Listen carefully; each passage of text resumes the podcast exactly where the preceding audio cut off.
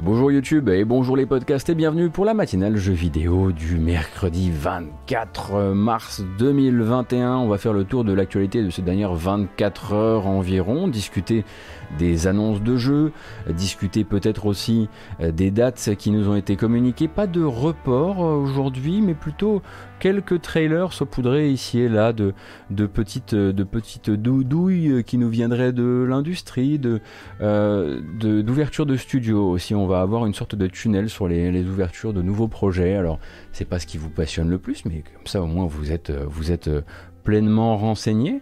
Et puis on discutera euh, euh, aussi de, brevets du côté de chez Sony, de, fonctionnalités multijoueurs sur Steam, de, plein plein de choses comme ça. Mais d'abord, on va commencer avec une bande-annonce, c'est la coutume désormais.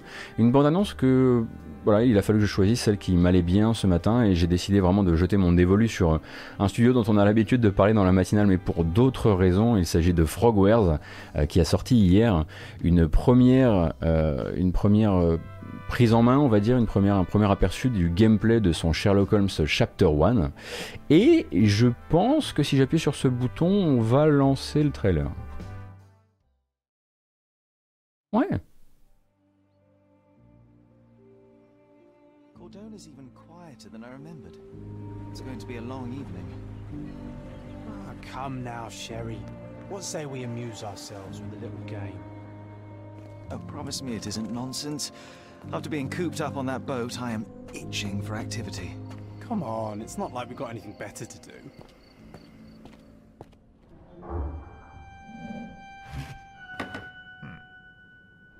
This hotel, this island, it's full of thieves. First my cane, now the diamond. My name is Sherlock Holmes. Oh. I will investigate, and the culprit will be identified. You sure you're in the right place? We don't serve cocktails here. All right then, have it your way. Who the devil are you? I won't go down without a fight. If I wanted a fight, you would already be on the floor. Is that so? Well, come on, pretty boy. All right, I'm not afraid to get my hands dirty to see criminals behind bars.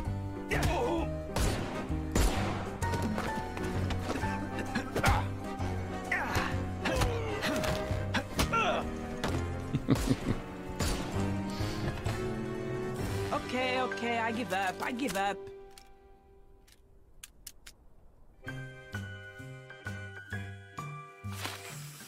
Luca Galici, I know you murdered Lady Craven, and I can prove it. You are fantasizing, Mr. Holmes.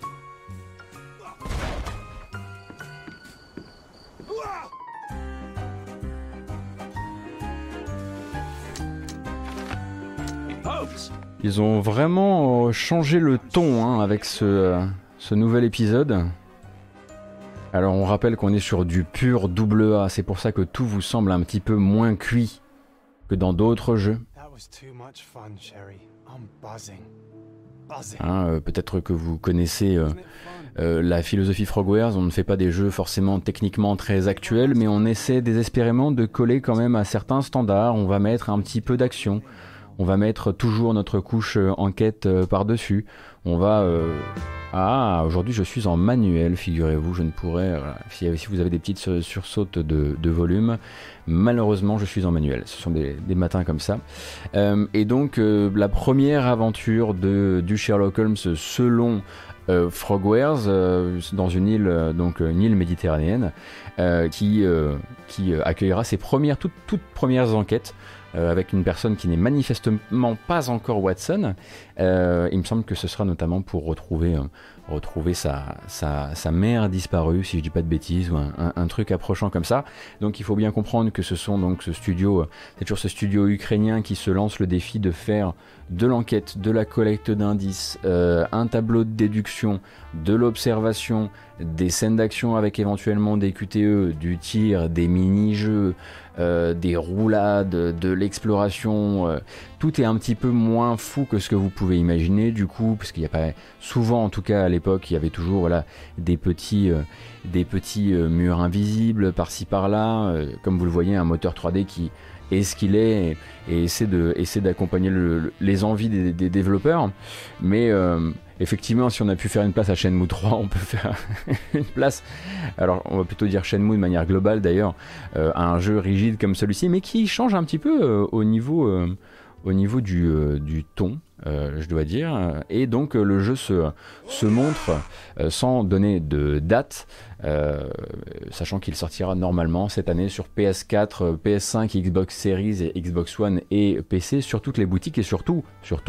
en auto-édition, puisque il ne sera pas question pour Frogwares de travailler avec un éditeur et surtout pas euh, cette fois-ci.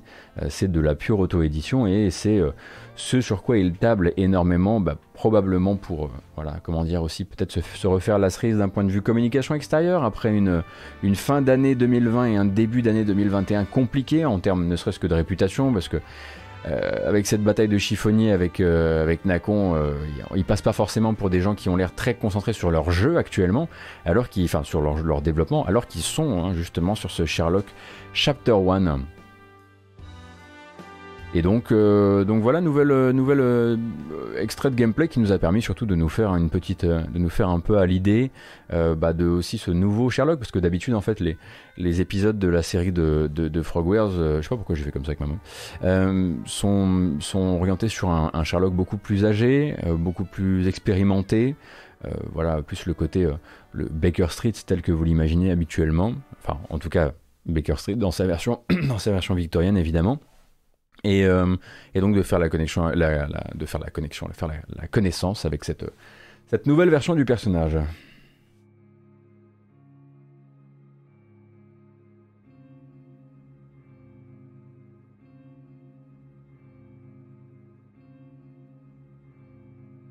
Ce trailer est avec une voix nonchalante sur fond de piano un peu ragtime, ça m'a rappelé un autre trailer connu et j'arrive pas à le remettre. Euh, J'avoue que là, j'arriverai, je n'arriverai pas à t'aider, Pitmull. Merci beaucoup, Thinker One.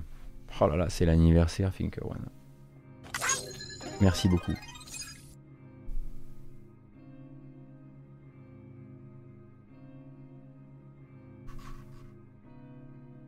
Peut-être, ouais, Mafia serait une, une possibilité pour, euh, pour Pitmull? Ah, ouais, c'est. C'est possible. Tu vas mettre tes limiers sur le coup, bah écoute, n'hésite pas à nous faire, euh, à nous faire euh, revenir euh, là-dessus, à nous faire ton retour là-dessus, nous faire revenir là-dessus, absolument pas. Et donc, oui, j'ai tout bien cité, hein, oui, on parlait bien de récolte d'indices, d'observation, de déduction, de dialogue, d'exploration, d'action, de la savate et même du tir. Alors, le tir, c'est assez nouveau. Ah, incroyable, merci beaucoup, Stinker One. Euh, le tir, c'est assez nouveau dans, euh, dans les Sherlock de Frogwares. Euh, sachant que jusqu'ici, euh, le seul tir qu'on a vu dans un jeu Frogwares, c'était du côté de chez, c'était du côté de Sinking City et c'était pas très très bien. Faut, faut espérer qu'il y en aura le moins possible, en tout cas dans, dans Sherlock Holmes Chapter 1. Et il y a toujours, effectivement, on a oublié de le dire, mais toujours cette petite, cette petite euh, composante liée euh, à du déguisement. Vous l'avez vu dans la, bande-annonce, la possibilité de se déguiser, de choisir en tout cas euh, sa, tenue pour peut-être avoir des, réactions différentes euh, selon les personnages. Et on rappelle que vraiment le cœur hein, de, euh, des, jeux, Sherlock Holmes, c'est le tableau de déduction qui va vous permettre euh, parfois, en tout cas dans certains épisodes, aussi d'accuser les euh, les mauvaises personnes et de devoir ensuite, par un jeu de d'enquêtes successives, euh, voir les, les retombées de ce que vous avez pu euh, faire de mauvais choix. Euh, voilà, ça dépend des épisodes évidemment. Parfois c'est plus, euh, plus lourd et, et, ça a plus de prise sur l'histoire que, que dans d'autres épisodes. Mais voilà, c'est toujours structuré en une série d'enquêtes, généralement 5, parfois 6. Parfois 4 aussi d'ailleurs. Il faut juste voir la proportion, peut-être que ce sera juste quelques rares phases de tir pour varier. Bah en tout cas dans Sinking City, t'en as, moins d'une dizaine, hein, honnêtement.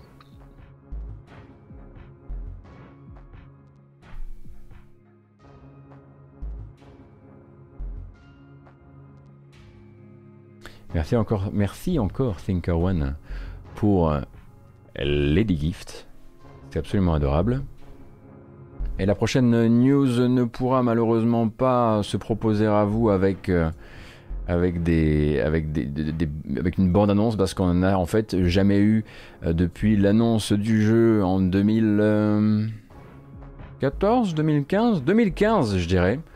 Euh, l'annonce à l'époque de la mise en chantier euh, par Square Enix et son partenaire de l'époque venant de Corée du Sud, Nexon, d'un remake mobile pour Final Fantasy XI, le premier MMO de Square Enix. donc il y est, je, suis sûr que vous l'aviez oublié. Vous aviez oublié qu'il y avait un FF11 Final Fantasy XI R qui était dans les cartons. Euh, attendu donc euh, en développement sur mobile. Euh, et en fait, on avait tous un peu oublié parce que à part un ou deux, à part une, petite volée de, de capture d'écran qui avait été partagée, il me semble, autour de 2017-2018, bon, voilà, on n'avait pas trop de nouvelles du projet, il n'y avait jamais de vidéo qui était sortie, ou si peu sur, le, projet. Et euh, hier, euh, eh bien, les mêmes acteurs, Square Enix et Nexon, annonçaient euh, que si vous l'attendiez, bien le projet avait été tout simplement annulé, arrêté. Square Enix va redistribuer les forces vives du projet sur d'autres d'autres sujets, Nexon aussi.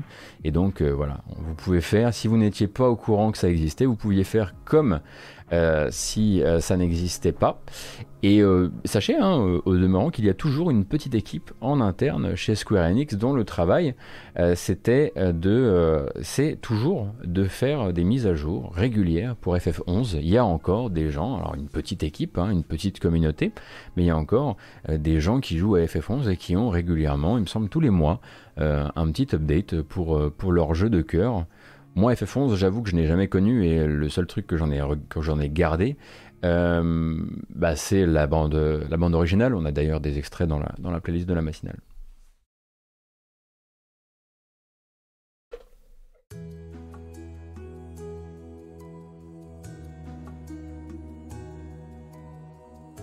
Valdenis, nous dis 1000 à 1500 personnes par serveur selon les périodes. C'est pas mal, hein?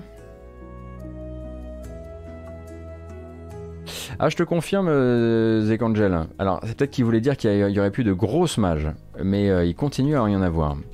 Euh, la dernière s'appelle The Voracious Resurgence, et donc c'est un chapitre narratif qui arrive le mois prochain, avec de nouvelles quêtes. C'est juste que ce, voilà, ce ne sont plus des grosses extensions ou des, gros contenus, mais des petites, surprises. Mais oui, il y a toujours des petites mises à jour mensuelles. C'est vrai que c'est honorable un suivi pareil. Hein. C'est pas tous les. Euh, c'est pas tous les. Euh, tous les. Euh, enfin, tous les jeux avec une telle longévité qui pourraient. qui peuvent prétendre à ça.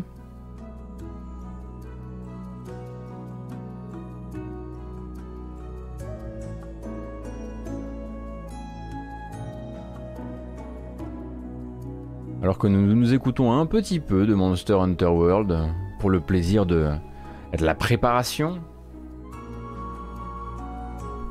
à ce qui nous arrive dessus à la fin de la semaine. Belle note hein, d'ailleurs au passage, hein. petite, euh, petite euh, aparté, mais euh, jolie, jolie note dans la presse pour, pour Monster Hunter Rise. alors chez, chez GK comme, comme ailleurs, ça a l'air d'être, ça a l'air d'être le, le genre de plébiscite qu'espérait, qu'espérait Capcom. Hein. Après, c'est les ventes qui feront le jeu, évidemment.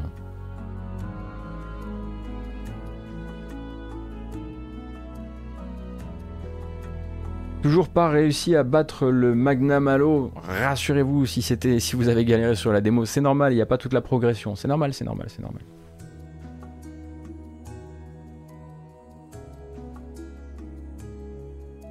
Pastèque Plasma, tu as vu passer une news concernant une boîte japonaise qui a accordé un congé Monster Hunter vendredi. C'est vrai, effectivement, c'était le, truc un peu. Moi, je l'ai pas mis dans la matinale à la base parce que j'allais pas mettre. Euh, voilà, si je commence à mettre des trucs genre insolites dans la matinale, c'est que c'est qu'il a pas, c'est que c'est que j'ai pas bien fait de mes recherches, mais effectivement, on peut faire une petite aparté là-dessus. Euh, il y a effectivement une, une, grosse boîte japonaise qui, a priori, voyant euh, l'afflux massif de congés posés vendredi, euh, a simplement décidé de filer la journée à tout le monde euh, en, disant, euh, en disant de toute façon je préfère que tout le monde ait la journée plutôt que de vous soyez là et qu'en fait vous soyez en train de gruger pour jouer à, pour jouer à Monster Hunter Rise sous le en scred avec votre console pendant qu'on regarde pas, personne ne sera suffisamment concentré pour qu'on puisse pour qu'on puisse travailler. C'est dire si c'est un phénomène de société au Japon. Hein.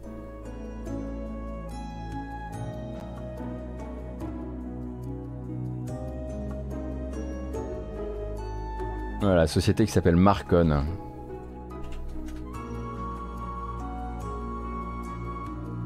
Euh, à Salmaster, euh, on a euh, parlé de ça hier, de la fermeture des stores PS3, PSP, Vita. pour l'instant, on a discuté dans la matinale d'hier. On va voir un petit peu comment ça a réagi du côté de chez Sony. Pour l'instant, ils n'ont rien officialisé de ce qui a, fait, de ce qui a été fuité par The Gamer.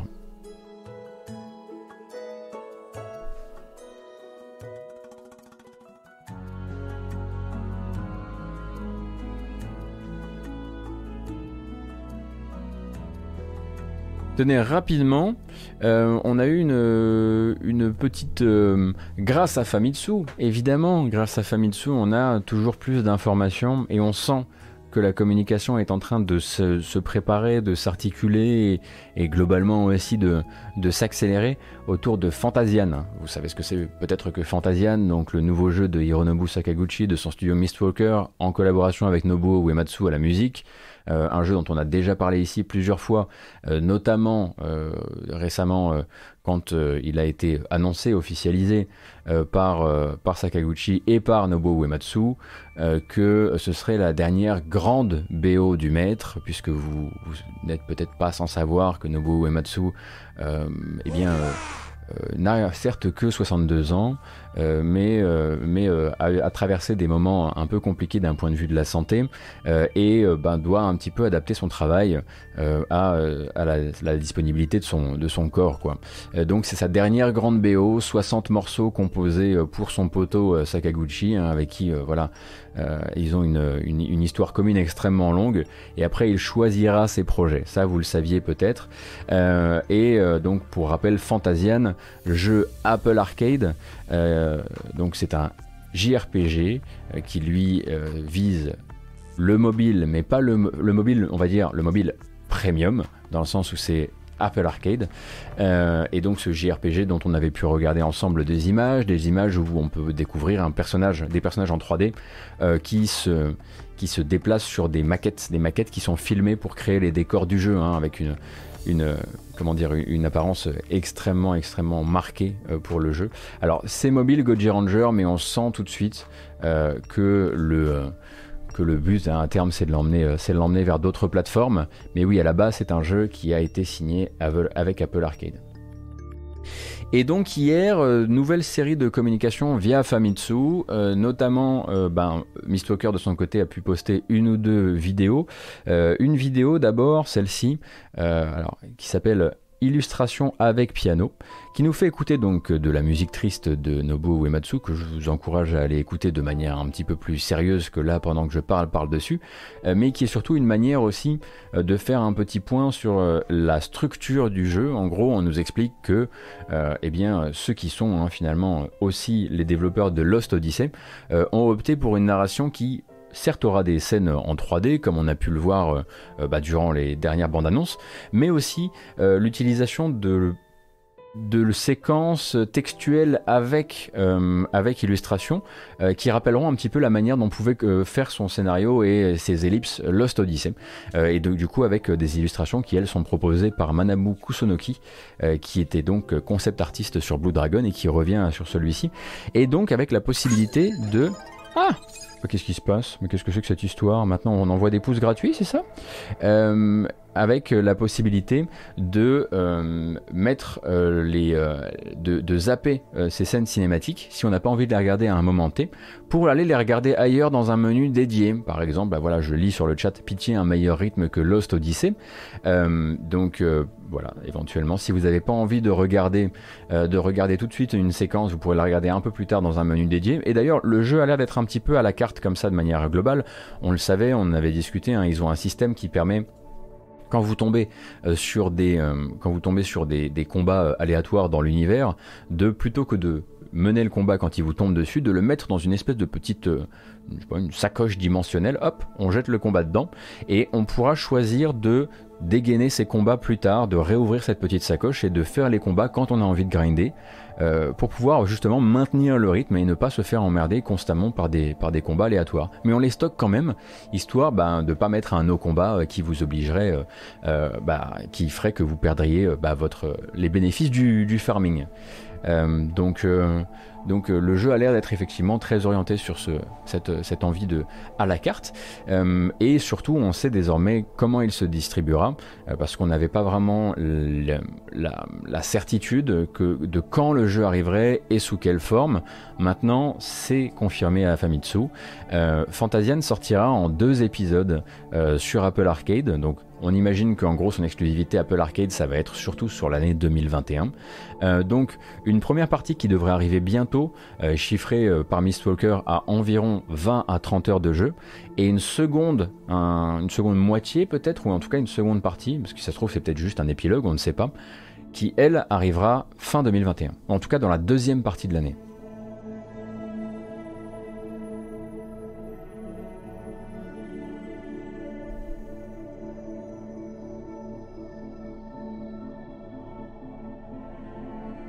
Pas possible que ce soit les devs de Lost Odyssey, sauf erreur de, toute la partie dev du jeu. Euh, Oui, oui, oui, Tanti Club, je vois ce que tu veux dire. Oui, Mistwalker, voilà, effectivement, avait travaillé, tu fais bien de me rattraper à la culotte là-dessus, avait travaillé avec, euh, avec un studio, eux ils étaient en coordination, c'est la société de Sakaguchi qui, elle, n'est pas directement euh, développeur du jeu. Je voulais dire les créateurs d'eux, j'aurais pas dû dire les développeurs d'eux, Euh, ça vous a mis dans, ça vous a mis dans l'idée effectivement que c'était le même studio qui avait fait Blue Dragon euh, et qui avait fait, euh, et qui avait fait Lost Odyssey, ce n'est pas le cas, effectivement. Ce sont les gens qui pilotent. Bah, c'est le, nouveau- c'est le nouveau RPG de Hironobu Sakaguchi, effectivement. Avec une nouvelle équipe a priori, hein, puisque de toute façon il a fallu faire entrer de nouveaux corps de métier dans l'affaire, notamment, notamment en termes de création des décors, puisque les décors sont donc assurés par des sculpteurs.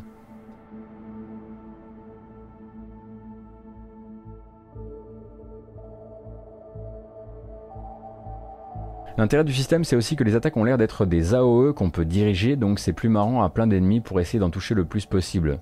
Ah, tu veux dire que tu grouperais en fait tes trucs dans ton, petit sac, ensuite tu, ferais des, des combats en groupe de personnages, et là tu balancerais tes, euh, tes ultis euh, en, air d'effet dessus. C'est intéressant ça en revanche.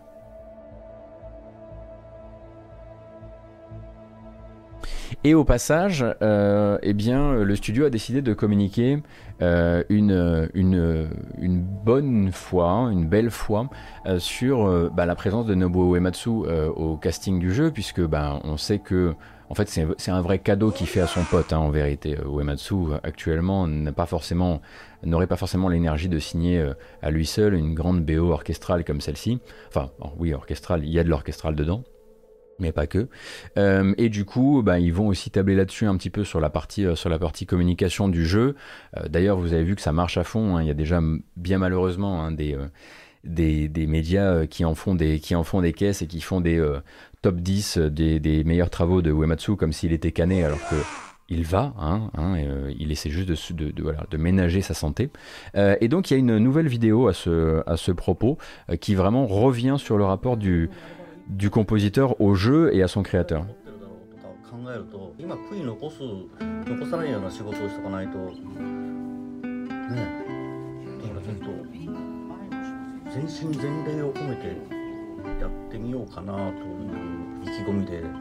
Donc vraiment, il le considère euh, comme euh, son grand œuvre finale, un petit peu, hein, c'est ce qu'il explique, euh, et un projet qui lui a donné envie de, de retourner, de retourner à la filoche une, une bonne fois. et on entend de la très très belle musique, très très typique de son, du côté chaleureux et très élégant.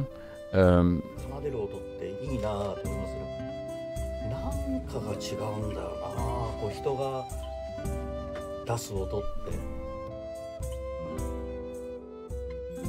et il raconte un petit peu でそのミュージシャンが演奏 Alors c'est la première fois que vous me faites le coup, la, la, refait- la re- ressemblance de Uematsu et de MV, vraiment できるまあ贅沢な仕事 Donc là vous avez des images du jeu. ありがたいあれですよね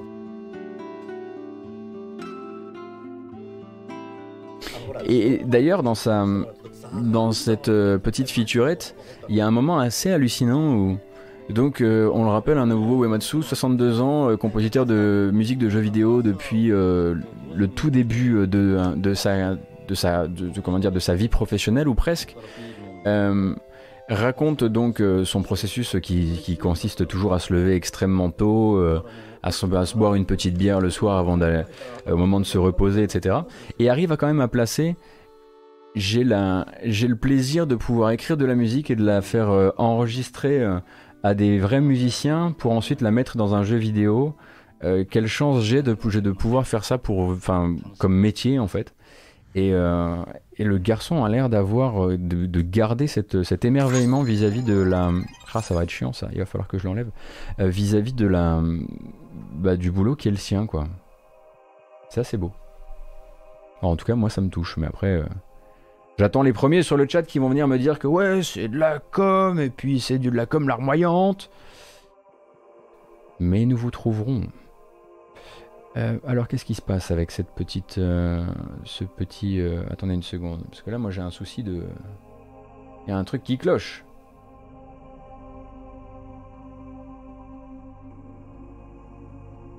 Ah, j'ai compris. Eh oui, d'accord. Alors je dois réparer un truc sur mon setup, ça va me prendre une seconde.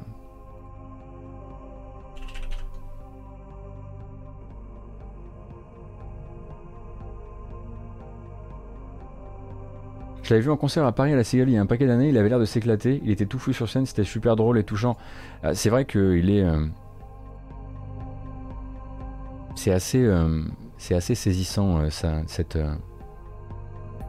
euh, cette fraîcheur qu'il garde euh, dans la manière de voir son travail. Alors, normalement on est bon comme ça. Espérons que ça... Et vous avez aussi la possibilité d'écouter le thème d'un personnage qui s'appelle Kina, je crois, euh, qui a été posté en même temps que les deux autres vidéos par, euh, par euh. Et le thème est très très très très beau. Mais alors, vraiment, c'est du... pour moi, on est presque sur du thème de Tifa en termes de... euh, en termes de, euh, on a- on n'a pas envie de, de- quitter le, de, quitter le- le- le morceau et on a envie de le, et on est persuadé que s'il était dans un FF, il deviendrait légendaire quoi.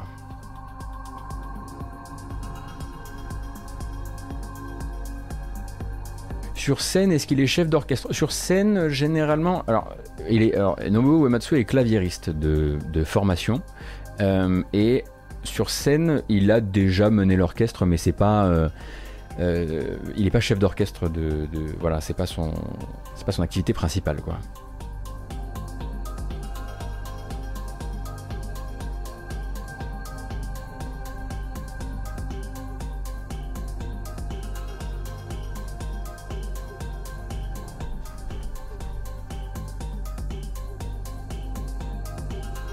Tout à fait, Kagura Shiro.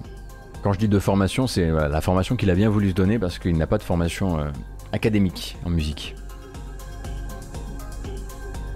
Et pour Distant World, c'est euh, Arnie Roth en chef d'orchestre, euh, effectivement, euh, notamment quand c'est les tournées de, quand c'est les tournées autres comme celle de, de il y a d'autres arrangeurs qui sont maintenant très à la colle avec avec Uematsu depuis longtemps, Yone Valtonen, etc., etc. Mais oui, lui, généralement, il vient juste à la fin du concert pour faire, pour mener euh, généralement un petit thème des chocobos euh, pour le spectacle, quoi.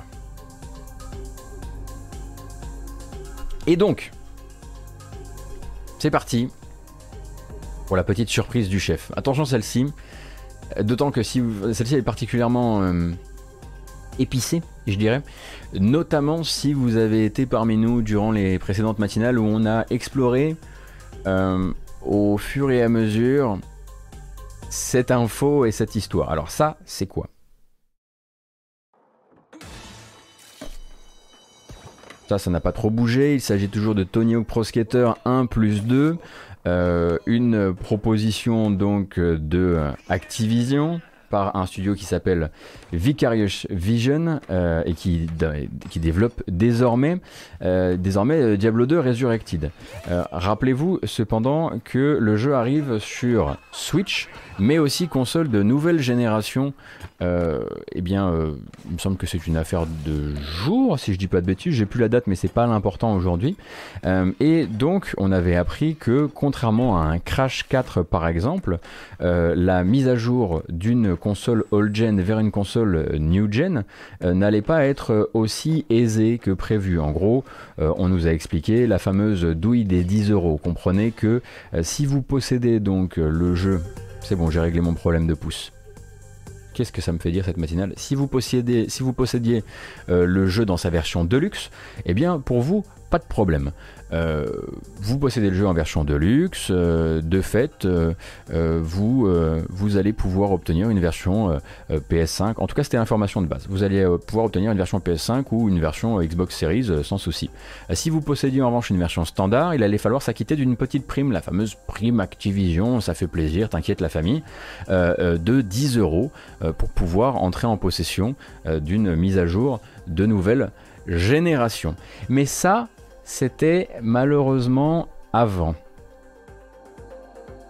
Car ça se complique encore un brin si vous jouez sur Xbox One.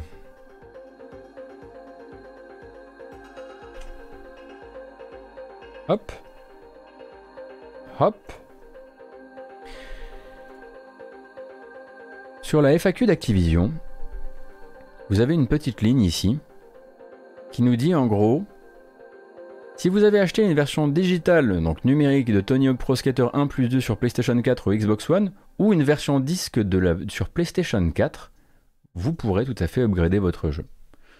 Donc première information, en tout cas, truc qui serait intimé par cette première phrase, ou une version disque sur PlayStation 4, mais pas sur Xbox One.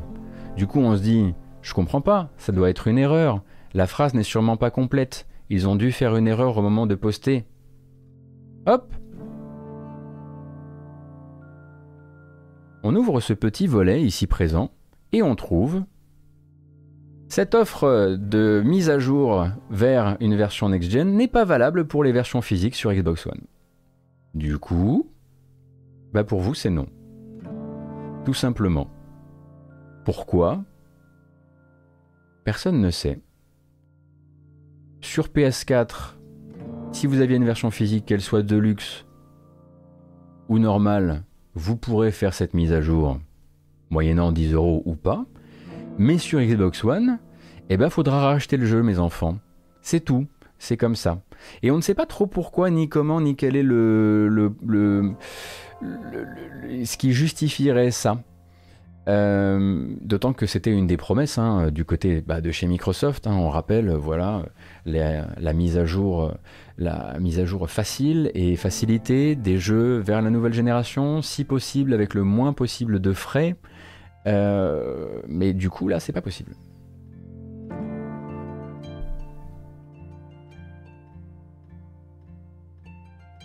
Et hum, de fait, euh, si vous décidez d'acheter le jeu euh, sur... Euh, si vous avez possédé le jeu sur Xbox One et que vous l'achetez désormais sur Xbox Series, rien ne nous dit, en tout cas ce qu'on vient de lire là, laisse penser en tout cas qu'on ne pourra pas forcément récupérer votre, votre progression, enfin j'imagine,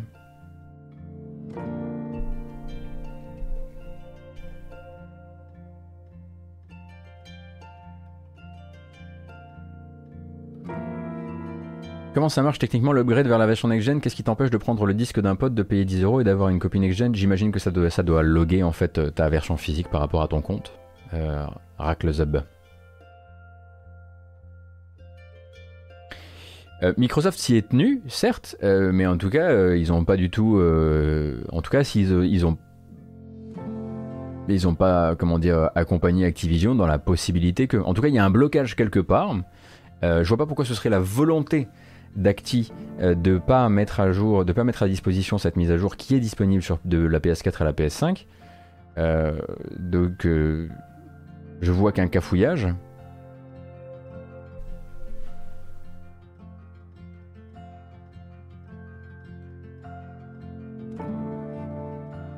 Donc ce que vous me dites en gros, c'est que le, ce serait la faute du smart delivery qui, en fait, s'il n'est pas prévu suffisamment à l'avance, ne permet pas la chose?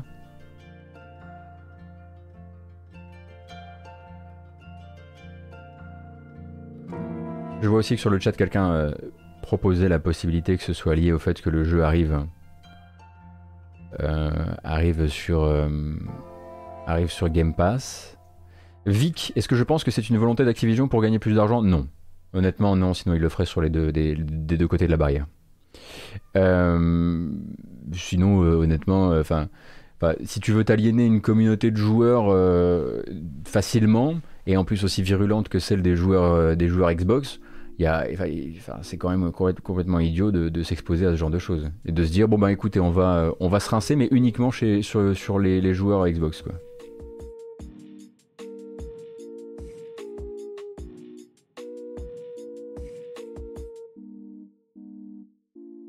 Alors je dis peut-être une énorme bêtise, mais la Series X, elle accepte pas les disques de X1 en natif, donc tu auras pas une upgrade du jeu, il sera juste rétro-compatible. Oui, oui, non, mais c'est pas de ça qu'on parle. Hein. Bien sûr que vous pouvez jouer à votre jeu Xbox One. Je vais aller m'occuper du chat euh, dans une seconde. Euh, vous pourrez toujours jouer à votre version, euh, à votre version euh, Xbox One sur votre, votre version Xbox Series. hein. Ça, ça, ça ne change pas. Simplement, les bienfaits euh, de cette fameuse mise à jour euh, next-gen euh, qui utilisera complètement les, les capacités en termes de vitesse de chargement, les, les- tout ce qu'ils vont essayer d'ajouter là-dedans, la 4K, etc. Ça, vous ne l'aurez pas. Je reviens tout de suite. Ne bougez pas.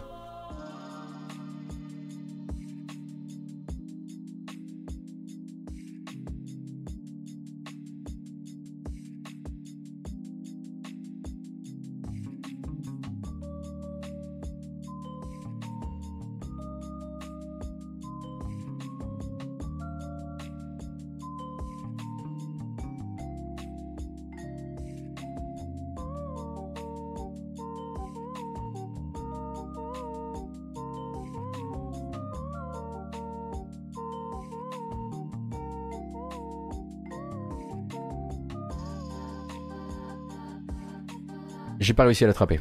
Je l'ai attaqué par le mauvais côté. Bon bref. Euh, mais oui donc effectivement je crois que j'ai laissé planer un doute euh, sur le chat. Euh, il est absolument pas question de dire que non non les- disques les disques One rentrent tout à fait dans votre série. Hein. Simplement est-ce qu'ils vont déclencher le téléchargement d'une mise à jour spéciale pour la next gen ou pas? C'est de ça qu'on parle.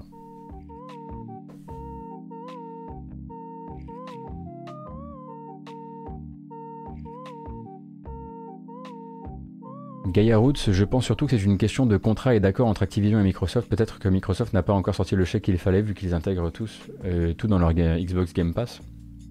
Bon, toujours est-il que ça arrive un petit peu tard dans la dans la hum, ligne de communication de cette euh, de cette mise à jour, euh, puisque les trailers sont déjà sortis euh, et que toute euh, la première phase de pédagogie a déjà été faite sur euh, bon bah désolé mais euh, si vous avez euh, si vous avez pris la version, euh, déjà il y avait la première douille, c'était vraiment genre désolé, mais si vous avez pris la version standard, en fait il y a les 10 euros, qui n'étaient pas forcément très très clairs au départ, et en plus, euh, et en plus, on se retrouve désormais avec cette petite ligne qui est donc dans la deuxième, dans le deuxième float, donc dans plusieurs niveaux de scroll, dans une FAQ Activision, dans un petit endroit qu'il faut ouvrir avec sa petite souris pour que le texte apparaisse.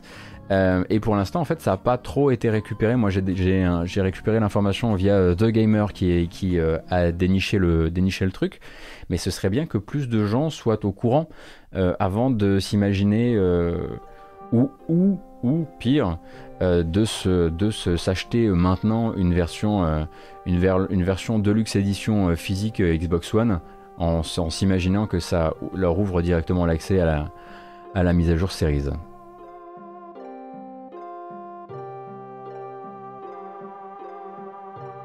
De toute façon, hein, il faut être préparé à ça. Cette année, elle va être faite de moments chiants comme ça. Elle va être faite de, bah, de moments comme ça, de matinale, où malheureusement on est obligé de dépioter des trucs. Alors ça marche ici, mais ça marche pas là. Attention à votre édition. Au final, ça ne s'est pas passé comme prévu. Il y a des soucis de portage des, des sauvegardes. Alors attendez un peu parce qu'il y a un patch qui arrive, etc. Euh, de toute façon, c'est le, voilà, le changement de génération le plus... euh, fasse. En tout cas, ça se, ça se profile comme étant le changement de génération le plus, le plus bordélique qu'on ait vu depuis un certain temps en tout cas. Très laborieux, effectivement, c'est le guerre.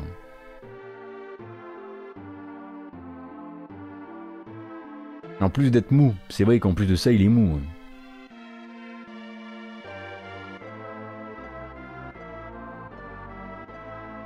Alors, ça, c'est fait.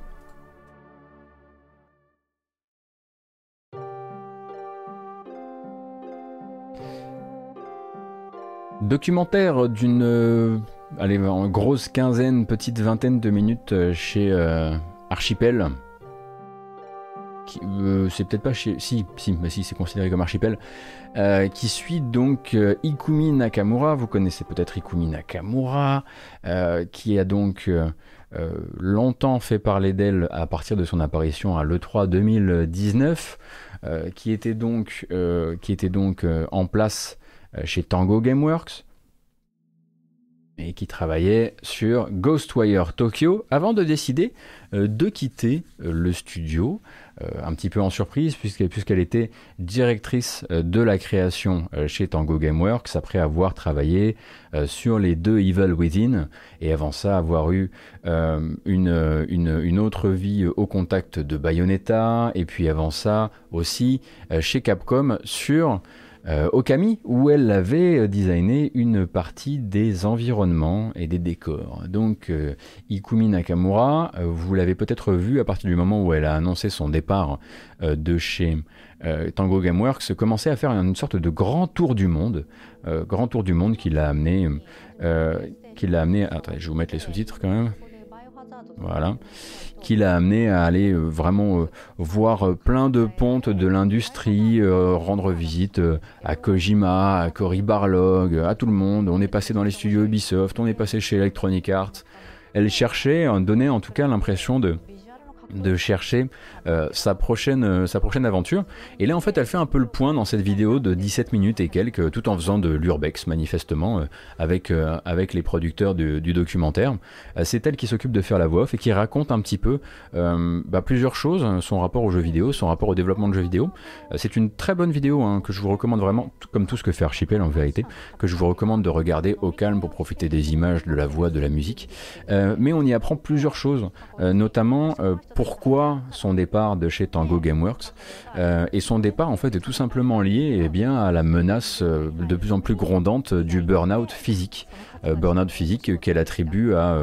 Alors, pas directement au travail chez Tango Gameworks, mais en fait, elle prend quand même le temps de dire que sa santé a été très affectée par ces années à travailler euh, sur Ghostwire, sur les Evil Within, sur Scalebound, euh, qu'elle définit d'ailleurs, qu'elle a défini il y a quelques temps déjà euh, comme, étant, comme étant un projet complètement perdu où tout le monde courait dans tous les sens sans savoir exactement quel jeu ils étaient en train de faire, sur Bayonetta avant ça, etc. etc.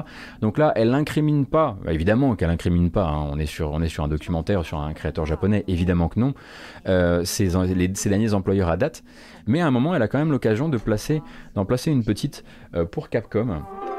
Excusez-moi. Et donc pour Capcom, où euh, elle dit qu'en gros, à l'époque d'Okami, euh, chez Capcom, les dirigeants du projet étaient tellement passionnés qu'ils dormaient sous leur bureau et que et que elle avait fini par tellement passionnée, n'est-ce pas, tellement pour inspirer les équipes, euh, qu'au final, euh, elle, elle, avait, elle, était revenue de cette, cette euh, manière de voir le travail et qu'elle considérait qu'on ne pouvait pas faire des jeux vidéo en étant en mauvaise santé. C'est pour ça en fait qu'elle avait décidé de, de quitter Tango Gameworks. ensuite, elle a fait la tournée médiatique qu'on lui connaît, ce qui lui a permis très probablement euh, entre deux, euh, deux, avions et mille décalages horaires de se reposer un peu et de reprendre un peu du, du poil de la bête. Et on se demandait où est-ce qu'elle allait terminer Ikumi Nakamura, évidemment, dans quel studio, lequel de ces studios chez qui elle était allée passer une tête, allait décider euh, de, la, de l'embaucher? Et bien au final, à part du boulot de, de, de consulting par-ci par-là pour, pour plusieurs, plusieurs boîtes, elle a décidé de partir en indépendant. Donc elle compte monter son propre studio pour sa propre, sa propre licence de jeux vidéo. studio qu'elle imagine comme étant entièrement paritaire, homme-femme, et aussi basé sur un développement de jeux vidéo qu'elle espère peut-être moins sérieux. En tout cas, elle, elle, voudrait, elle dit qu'elle voudrait faire des jeux moins sérieux et peut-être aussi les faire moins sérieusement. Euh, il y a toute une partie du documentaire, enfin de, cette vidéo, euh, qui euh, parle de son, de son envie de faire un jeu avec beaucoup d'humour noir dedans. Et notamment, et notamment cette association qu'elle fait entre elle et le personnage de Deadpool. En gros, elle dit un peu comme Deadpool qui fait son truc de son côté et qui rigole du fait qu'il n'a pas rejoint les Avengers. Bah moi j'ai envie de faire mon truc de mon côté et euh, de faire un jeu bourré d'humour noir et, euh, et, qui se prend pas forcément au sérieux. Euh, donc pour l'instant il n'y a pas d'informations sur le jeu en tant que tel, ni d'ailleurs sur le nom du studio, mais c'est le projet d'Ikumi Nakamura. Finalement on sait que voilà, c'est l'indépendance qu'elle a choisie. Alors avec quel partenaire évidemment ça on ne sait pas, quel partenaire d'édition, ce genre de choses il faudra, il faudra attendre. Euh, mais euh, c'est en tout cas, euh, en tout cas, c'est déjà c'est une très belle vidéo, donc je vous recommande vraiment le visionnage. Et en plus de ça, il y a vraiment une, il y a vraiment quelque chose d'intéressant dans ce qu'elle raconte. voilà, elle a une vision, elle, est, elle, est, persuadée, elle, dit voilà, je veux mon studio, je le veux aussi paritaire parce que je pense que, je pense que tous les profils ont à apporter, ont à apporter un, jeu vidéo. Et elle détaille un petit peu ce qu'elle pense de ce que les hommes peuvent apporter aux jeux vidéo, de ce que les femmes peuvent apporter aux jeux vidéo, et sans forcément euh, que ce soit ce qu'on imagine tout de suite, à savoir bah, les hommes ils, amènent, euh, les pistolets, ce genre de choses. Non, non, c'est. Voilà, elle détaille vraiment son truc dans la vidéo, donc je vous recommande de faire un tour là-dessus.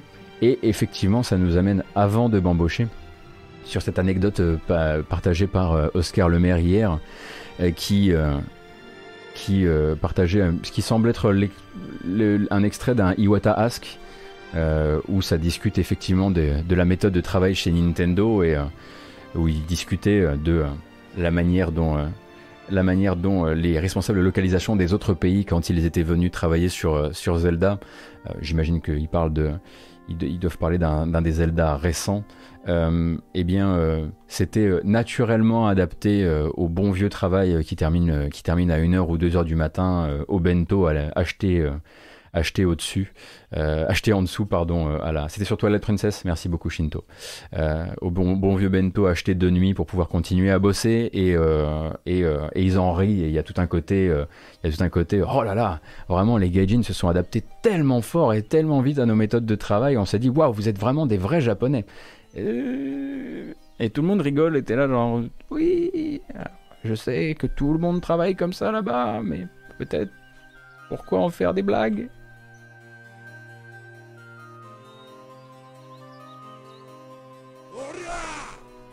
The Kionari, merci beaucoup. Sailor, merci beaucoup. Fabulost, merci beaucoup. Kaliz aussi. Moika, Ibu Libertin, on aura tout vu ce matin. Bremen, et c'est parti pour On y a droit. Désormais, je décide. La bamboche. Vous êtes 1500, merci beaucoup.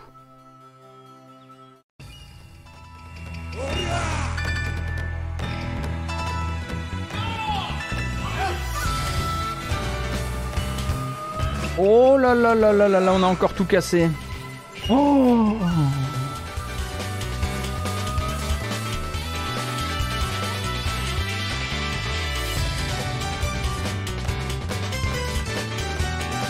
On a tout cassé le bitrate, bravo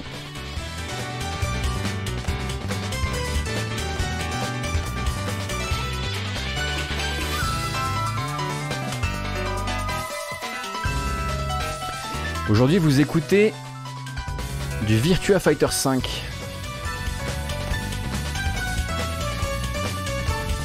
J'espère que vous allez bien et que vous passez une bonne matinée.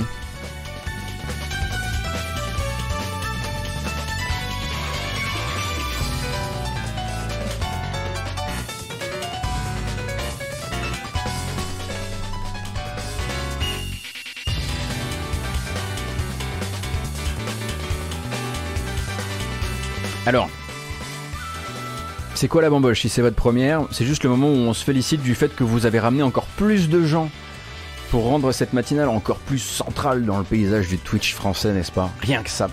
Mais on, voilà, à un moment, on s'arrête quand même et on revient sur euh, les vrais sujets, les vrais news jeux vidéo. C'est juste la petite. Euh, voilà. On se masse comme ça dans cette petite bulle de fiesta.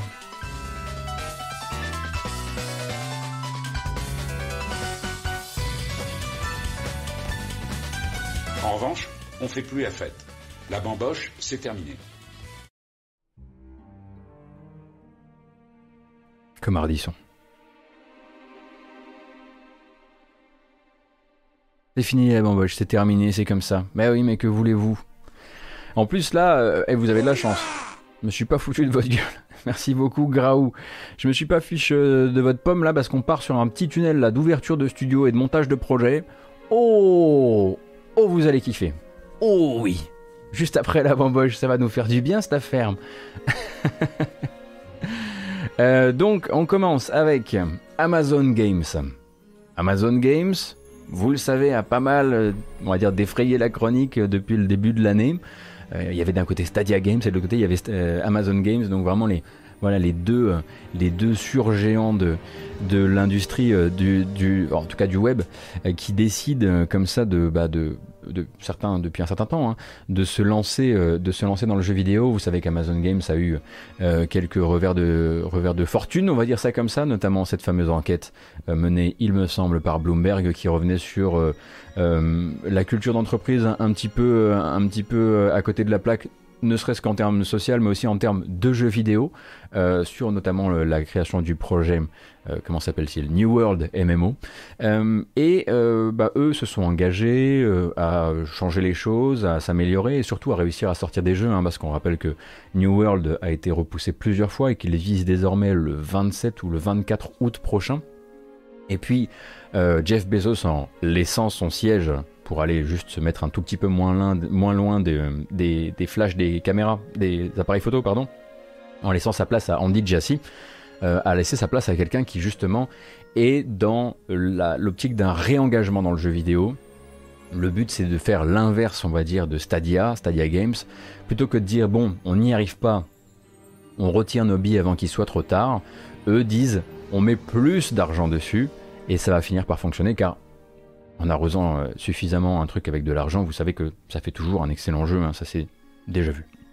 Bref, Amazon Games donc euh, ouvre un nouveau studio, un nouveau studio dans, euh, bah, même pas dans la, banlieue, à Montréal. On est donc sur un rythme hebdomadaire de nouveaux studios à Montréal.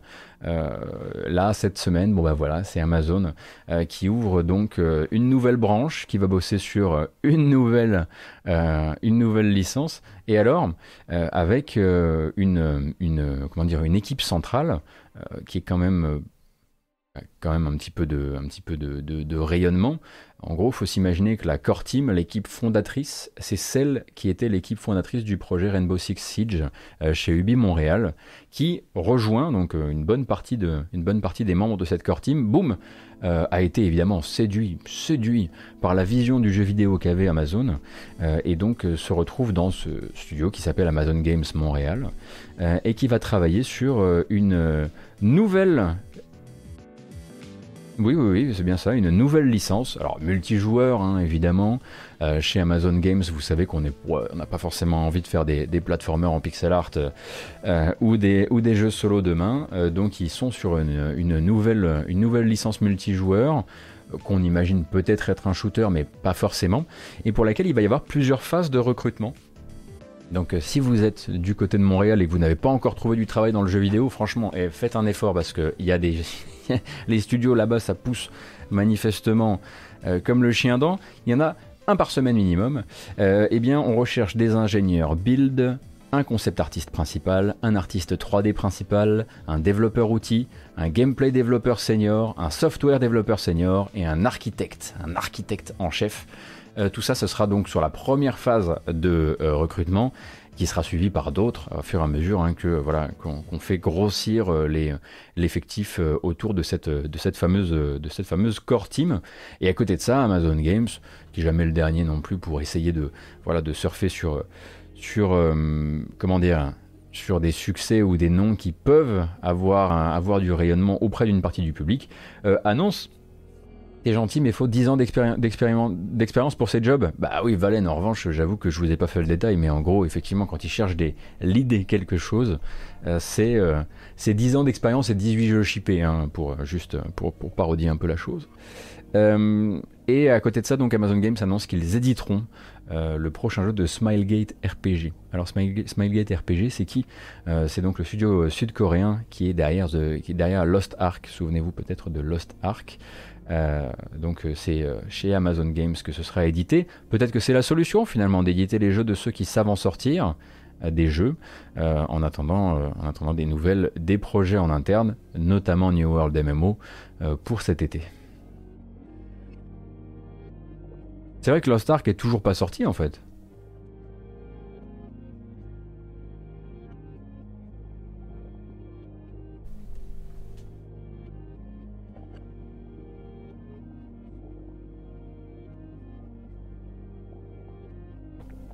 Oh non, c'est pas beau ça. Vous avez pas le droit de faire ça.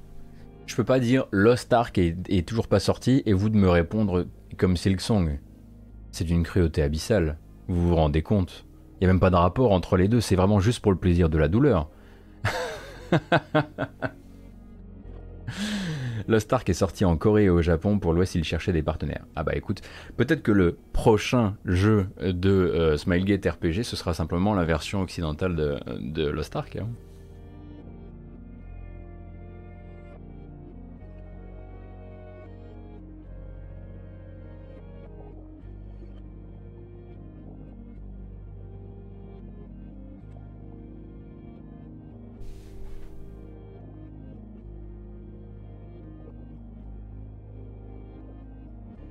Ça pourrait effectivement. Euh,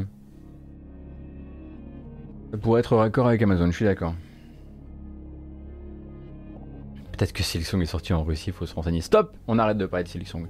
Bah non, pourquoi on parlerait de Silksong alors qu'on pourrait parler de 2K, de 2K Games, vos amis, les producteurs de, petits jeux, de petites expériences artisanales qui aiment avant tout vous faire plaisir et vous faire vous amuser? Euh, il n'y a pas très très longtemps, 2K Games, c'était peut-être la semaine dernière dans une matinale, on parlait du fait qu'il s'était euh, offert HB, Games, je crois. En tout cas, les développeurs du dernier PGA Tour, euh, qui est donc PGA Tour 2K 21, donc jeu de golf qui s'est très bien vendu, qui est vraiment dans, les, petites surprises financières pour 2K. Et du coup, on, on, voit que 2K est actuellement en train de consolider vraiment son front jeu de sport en arrêtant de travailler avec euh, ces studios, mais à partir du moment où ils sont confirmés, euh, eh bien de les intégrer à la famille. Euh, et donc HB Games est, désormais un studio de, de 2K et c'est aussi le cas de Hookbang. Hookbang c'est donc une société qui faisait en fait de l'assistance sur le développement de NBA 2K21. En gros Visual Concepts qui est une société qui est basée dans de très nombreux pays. Euh, c'est la société qui développe euh, NBA 2K21. Et Hookbang était, une, euh, était pas du tout une filiale de 2K, contrairement à Visual Concept. Et elle, elle filait un coup de main à Visual Concept. en tout cas, ils ont, ils ont comment dire, convaincu. Ils ont convaincu euh, Touquet de, de, de, leur importance. Et donc, ils sont intégrés à la famille Visual Concept et ils deviennent Visual Concept Austin. Euh, et qui est en fait, on pourrait se dire comme ça, ah ok, ils ont euh, donc intégré une, trentaine de développeurs qui avaient filé un coup de main euh, parmi, parmi leurs studios leur studio internes. En fait, c'est un peu plus compliqué que ça parce que Hookbang a été racheté pour devenir l'un des foyers principaux de développeurs sur NBA, mais peut-être aussi d'autres jeux de sport. À terme, on dit que donc ce nouveau studio qui est Visual Concept Austin devrait contenir plusieurs centaines de développeurs.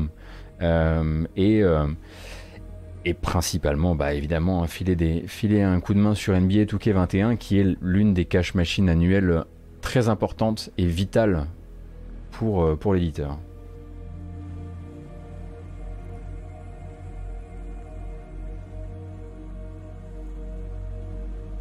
Quant à Kerbal Space Program 2, effectivement, dont il avait été récupéré par, il dont le développement a été récupéré par une, une, une escouade interne à Touquet, enfin Touquet ou Private Division? Ils ont fait ça via Private Division, non?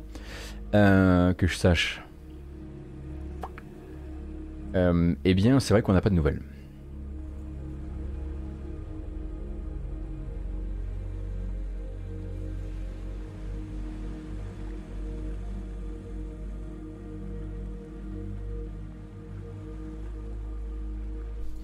Alors attendez une seconde, je vérifie un truc pour quelqu'un qui est sur le chat. Vic, tu es basé où? Je vois que tu cherches un, stage comme business ou data analyst. Où es-tu basé, Vic? Dis-moi tout.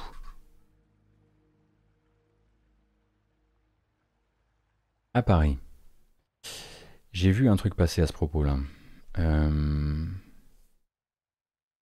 On n'a pas parlé de ça il y a genre lundi. Un truc sur la data. On a mis, la, on a mis en pause. hein. Euh, une seconde. La matinale, je cherche quelque chose. On cherche du data, data scientist euh, sur, chez Playwing, effectivement, les développeurs de Century Age of Ashes. Bon, en revanche, c'est à Bordeaux. Voilà, c'était ça. C'était data scientist.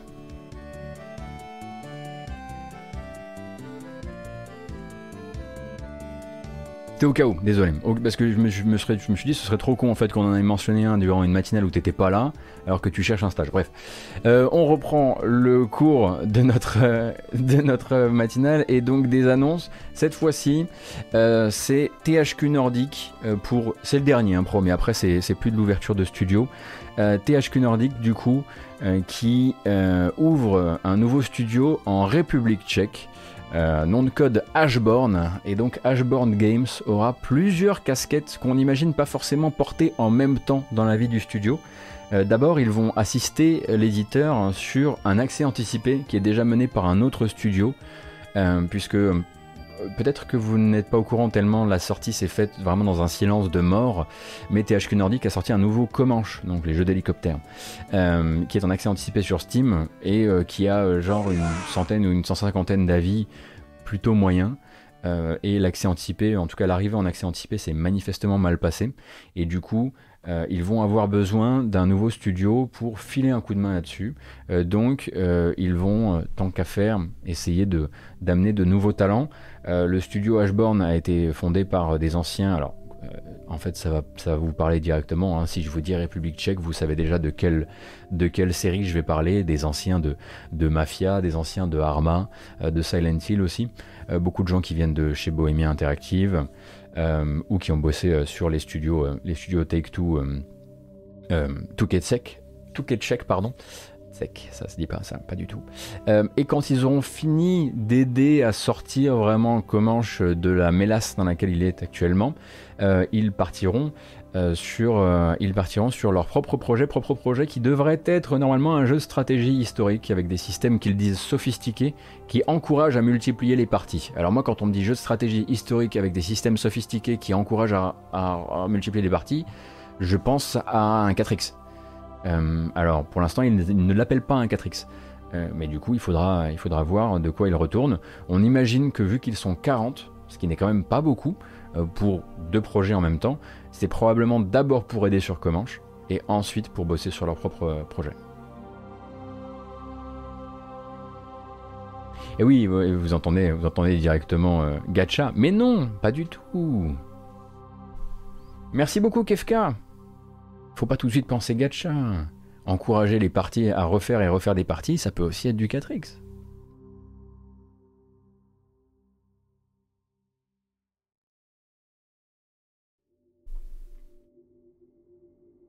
En tout cas, c'est ce que je leur souhaite. Non, ils sont pas. Mais en plus, ils sont pas très. Du 4X gacha, l'enfer. Ils sont pas très gacha. Enfin, ils sont pas très euh, service euh, pour l'instant. hein, euh, S'il y a bien un truc qu'on puisse reconnaître euh, à THQ Nordic, c'est que c'est pas trop dans leur. C'est pas trop dans leur ADN pour le moment, si. C'est quoi le souci de Comanche? C'est que pour l'instant, honnêtement, j'ai pas joué au jeu, mais pour l'instant, en fait, il est, assez mal reçu. A priori, peu de contenu et des gros soucis d'optimisation, si j'ai bien compris. Ah oui, le thème des Cravers. En parlant de 4X. Oh, c'est bon ça. Alors attention, ça c'est pas solaire du tout. hein. C'est pas matinal du tout. Il n'y a pas un pet de, nature là-dedans. c'est de l'angoisse pure, mais j'adore ce morceau. Alors euh, on va peut-être euh, le laisser, de toute façon on va, on va passer sur des trailers dans pas très très longtemps.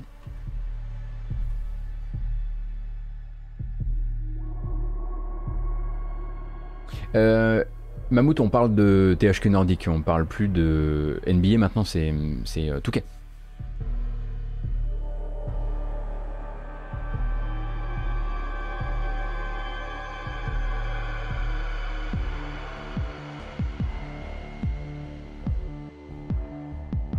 Alors, la prochaine bande-annonce qu'on va regarder n'est absolument pas, euh, absolument pas euh, liée à la version qui est annoncée. Euh, mais on va la regarder quand même parce que ça va nous, permettre de, remettre un petit peu le jeu, dans son jus et dans son apparence. Gridfall. Alors. Attendez, on va remettre le trailer du début en revanche. Gridfall, donc le dernier jeu de Spiders. Euh, donc dernier jeu de Spiders pour le compte de Focus. Depuis maintenant, ils appartiennent à Nacon, souvenez-vous. Eh bien, Gridfall, n'hésite pas à te lancer aussi, trailer, surtout n'hésite pas. Euh, eh bien, Gridfall qui avait été donc teasé, promis pour une ressortie sur console de nouvelle génération, euh, eh bien, d'abord a été repéré à la frontière, c'est-à-dire dans l'organisme de certification australien hier soir, avant euh, que ne soit confirmée euh, cette nouvelle version, donc PS5, Xbox One, euh, Xbox Series S et X, euh, qui donc bah, apportera, on imagine, son lot euh, d'optimisation, mais sera aussi l'occasion euh, pour Spiders de sortir un- des nouveaux contenus, alors des contenus exclusifs, pas forcément, on va le voir, mais en tout cas des contenus additionnels, peut-être sous la forme d'un DLC, on ne ça on ne sait pas, qui pour, DLC qui pourra ou qui pourront être euh, également acquis sur console d'ancienne génération sous forme bah, de DLC. Sinon, ils seront a priori directement intégrés euh, dans la version next-gen.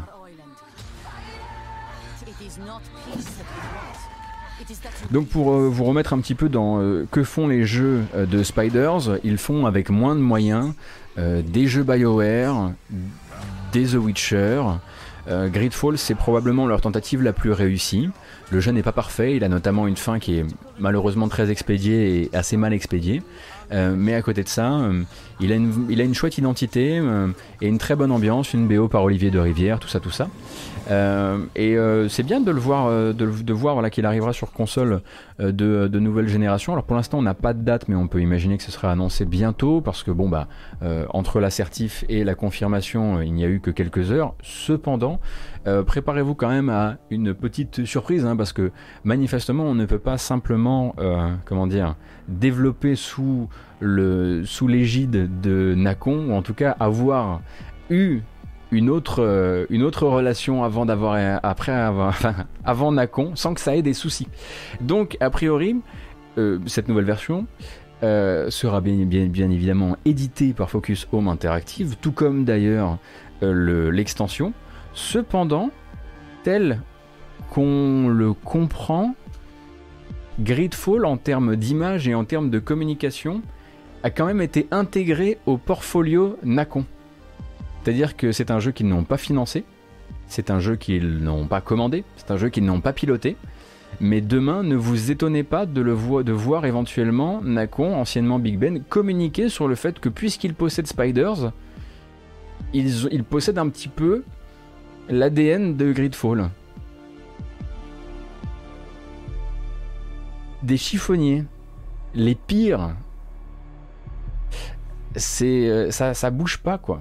C'est euh, donc euh, c'est je, je- alors je sais pas si vous avez d'autres d'autres comment dire exemples du genre d'un studio qui d'un éditeur qui s'est dit bon ben on a racheté ce studio on va quand même essayer de se faire en termes de communication de faire valoir le fait que le jeu que le jeu est un peu quand même dans notre portefeuille même si c'est pas nous qui l'avons édité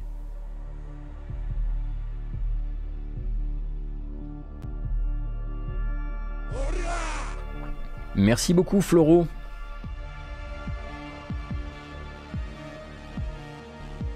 Comme Microsoft qui pensait posséder Donkey Kong avec Rare. Ah oui, je vois ce, genre de truc, ouais, effectivement.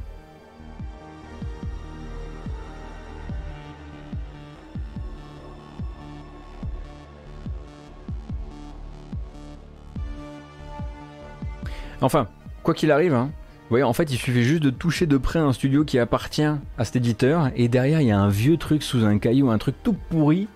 Euh, en tout cas, on souhaite toujours le meilleur euh, à Spiders qui désormais travaille, on le rappelle, sur euh, leur relecture de la Révolution française avec des automates.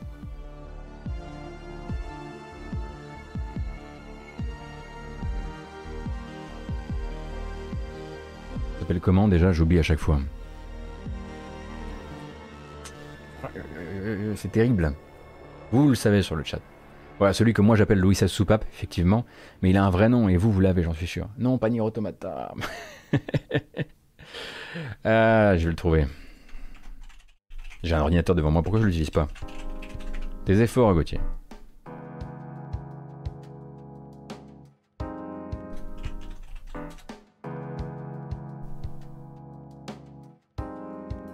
Mais arrêtez de l'appeler Robespierre et Louis Soupape, c'est ma blague Vous m'avez pris ma blague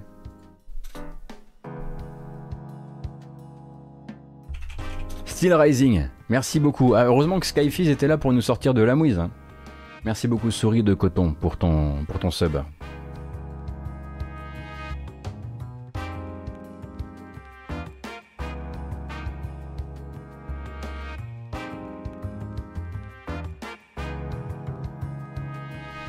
Oui, alors j'ai pas. Oui, oui, évidemment, euh, non, évidemment, c'est ma blague est une référence aux inconnus. Mais non, mais je sais pas de vous faire croire que. Quoique. Ça aurait pu passer, hein Franchement, j'aurais tenté quand même. Vous ne l'avez peut-être pas vu passer, parce que c'était très discret, mais il y a eu une mise à jour du Steam Remote Play Together euh, lundi, il me semble. Lundi soir, je crois. Euh, petite mise à jour qui change en fait énormément les choses. Alors qu'est-ce que c'est que le Remote Play Together? Bon, euh, en fait ça vous permet de simuler simplement un réseau local, une partie en local avec un ou des joueurs distants.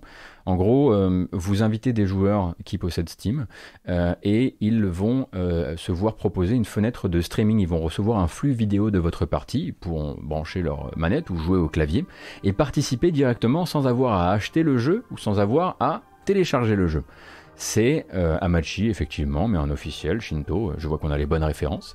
Euh, et c'est plutôt une très bonne surprise des récents plans de Steam, que pas toujours habitué à nous faire jouer gratuitement. mais toujours est-il que bah, ils l'avaient déployé, ça marchait plutôt pas mal, et ils sont en train de l'améliorer. La dernière version, Steam a tout compris, enfin Valve a tout compris, ils veulent que ce soit quelque chose de très que ce soit quelque chose de, comment dire, de très euh, viral, qui puisse être euh, très utilisé euh, pour bah, faire parler de, la, plateforme et des jeux, désormais vous n'aurez plus besoin d'avoir un compte Steam pour rejoindre une partie en Remote Play Together. simplement, on va vous... Alors c'est pas comme Amashi du tout, bah, oui d'accord. Non mais l'effet derrière elle-même, mais d'accord que l'effet derrière est le même. C'est la possibilité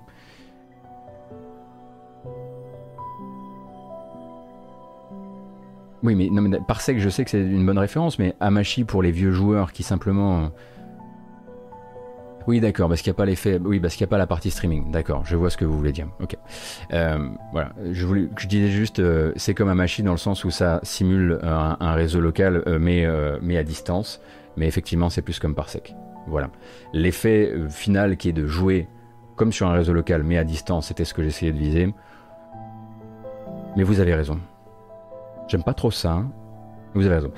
Euh, et donc, euh, désormais, vous n'aurez plus besoin d'avoir un compte Steam pour rejoindre, une, pour rejoindre une partie en Steam Remote Play Together. Et on vous enverra un lien. Et en fait, à ce moment-là, plutôt que d'ouvrir Steam, euh, Steam va simplement vous proposer d'installer un petit pack réseau quand même sur votre machine. Ce ne sera pas juste un lien qui s'ouvre par exemple dans Chrome ou dans Firefox. Euh, c'est un lien qui va quand même installer quelque chose sur votre bécane, que ce soit sur PC, euh, sur Mac, sur Linux ou même sous Android, euh, et vous pourrez du coup rejoindre une partie sans avoir à avoir un compte justement Steam, ce qui change énormément la donne, et j'avoue que c'est plutôt une, chouette mise à jour à déployer durant... Euh, bah, une crise Covid et des, confinements en cascade qui s'éternisent, que ce soit chez nous ou ailleurs d'ailleurs, Euh, et donc voilà, ça n'a pas fait grand bruit, ça n'a pas été, euh, ça n'a pas fait l'objet d'une grande grande communication. Vous savez que Valve a l'habitude de faire les choses de manière assez discrète, notamment quand ils font des choses bien. Euh, et du coup, et du coup, c'était juste, c'était juste voilà dans dans la dernière, dans le dernier, la note de patch de la dernière version de de Remote Play Together.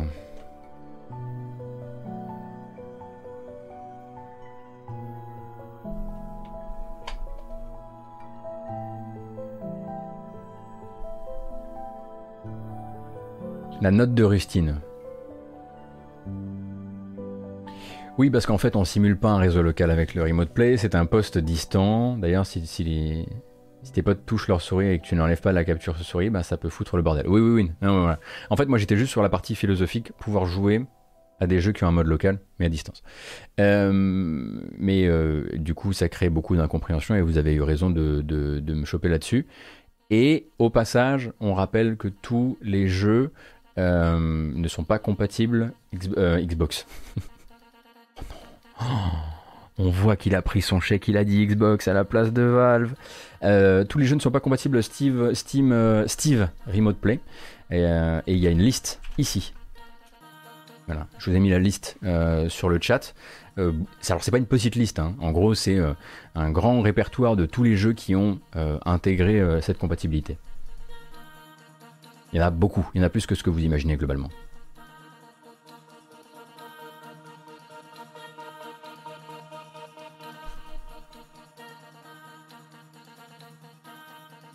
J'ai essayé le Remote Play avec Divinity Original Sin, mais c'était la misère parce que ça marche pas avec deux claviers souris. Ah oui, ah bah oui, j'imagine que c'est pas forcément fait pour s'emboîter ça. C'est là que ça s'arrête, je pense, ouais.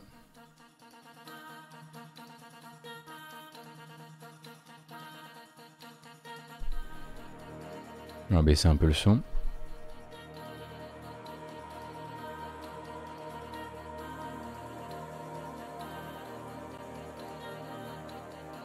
On parlait, je, vous parlais du fait qu'on allait peut-être discuter un petit peu de dépôt de brevets euh, ce matin.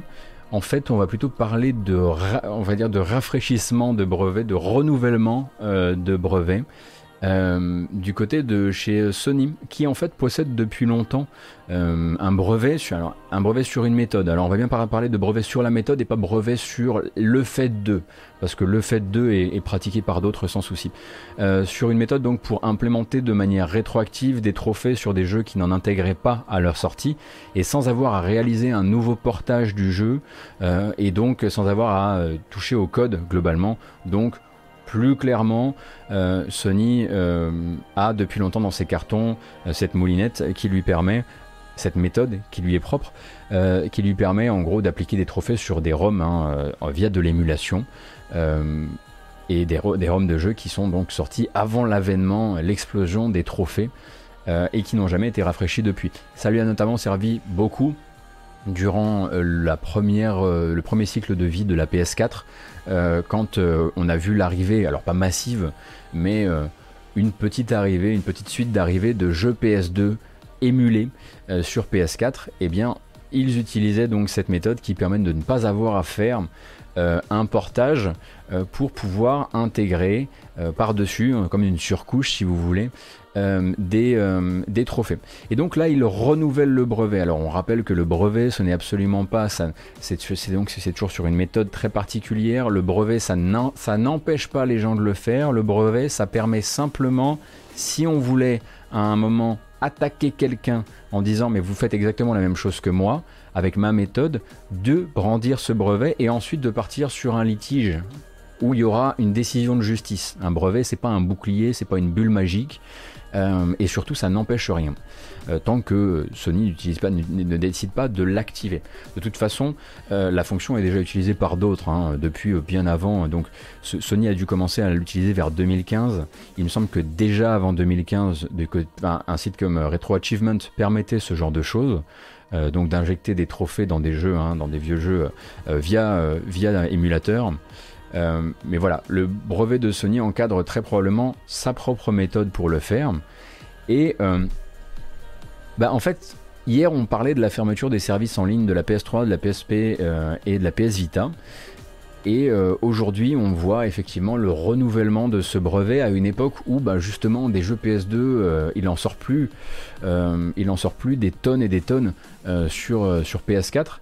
Alors pourquoi Évidemment, c'est la question qui nous intéresse et sur laquelle il faudra, comment dire, rester réaliste, ne pas trop s'exciter. Mais pourquoi Sony le, remet sur le, enfin le remet sur le devant de la scène, mais le renouvelle aujourd'hui par simple politique d'entreprise qui fait que quand on a un brevet, on le renouvelle, ou par envie de l'utiliser euh, de manière, euh, de manière plus, poussée ou, plus régulière dans les temps à venir? Bah, en tout cas, c'est ce que certaines personnes voudraient y voir, euh, ne serait-ce que peut-être pour sauver une partie du catalogue de la PS3.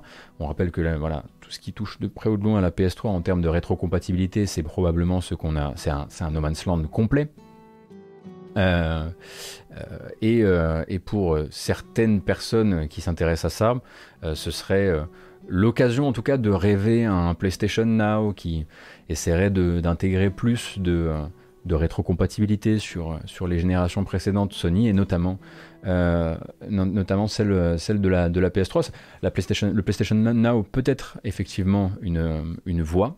Euh, est-ce que Sony euh, est en train de, enfin, entretient ce brevet? Parce qu'effectivement maintenir un brevet comme le dit Ruru, ça coûte, ça coûte de l'argent et ils sont pas du genre à mon avis à le faire juste dans le but d'attaquer les gens parce que je n'ai pas l'impression de les voir régulièrement défrayer la chronique avec, avec ce genre d'attaque. Est-ce qu'il y a des plans autour de cette fameuse fermeture euh, des services en ligne? Est-ce qu'il y a des plans pour ne pas voir disparaître tous ces jeux euh, comme on, euh, comme on en parlait hier dans la matinale?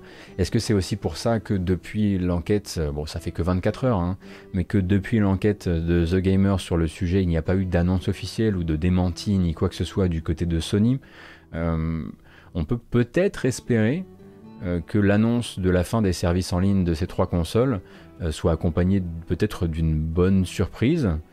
En tout cas, on peut l'espérer. C'est pas interdit.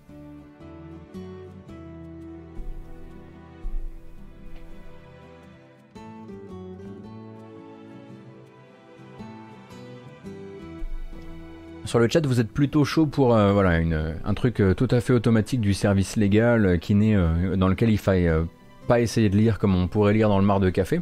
Je suis d'accord avec vous. Hein. c'est pour ça que je ne veux absolument pas qu'on commence à rentrer dans une discussion euh, de euh, ça y est, euh, la rétro sur PS5, c'est annoncé, c'est officialisé. Non, là il y a juste un brevet donc, qui a été dépoussiéré. D'ailleurs, il y a une partie de la presse qui n'était pas au courant que le brevet existait déjà, qui a donc titré ils, viennent d'avoir ils viennent de prendre un brevet pour ça, ça veut probablement dire quelque chose. Non. En fait, le brevet était déjà existant depuis 2015, donc ils l'ont juste, ils ont mis un petit coup de, un petit dépoussiérant dessus. Mais du coup, voilà, j'imagine que dans les temps à venir, on rappelle que normalement la fermeture des services en ligne euh, de la PS3 et de la PSP doivent être actés en juillet et que les services en ligne de la PS Vita, eux, pourront courir jusqu'à fin août si on en croit l'enquête de The Gamer sortie hier par The Gamer, enfin avant-hier en vérité. Euh, donc quoi qu'il arrive, si ces dates-là sont les bonnes et si toute cette rumeur n'était pas une vaste blague, euh, eh bien on devrait avoir une communication à un moment ou à un autre de Sony.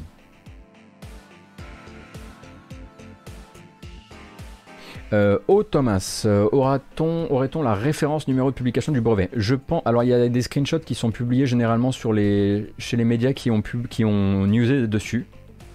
Euh, donc tu dois effectivement pouvoir trouver cette information. Je suis désolé, je l'ai pas là sous la main, mais Calamari qui dit c'est con pour Scourgebringer qui doit sortir sur Vita. Oui, d'ailleurs, d'ailleurs, l'un des membres du studio Flying Hawk a dit qu'en gros, eux, pendant le développement de la version Vita, donc Scourgebringer, hein, vous le savez, donc qui est un, un roguelite français. roguelite d'action qui est déjà sorti sur d'autres plateformes mais qui se fait le plaisir d'une sortie sur Vita, eh bien eux pendant le développement de ce portage ils n'arrêtaient pas d'appeler ça The Last Vita Game et a priori, le jeu va avoir un exercice euh, très très court sur la plateforme, parce qu'il va, il me semble qu'il sort euh, deux mois et demi avant que, euh, avant que les services en ligne de, de la Vita soient fermés.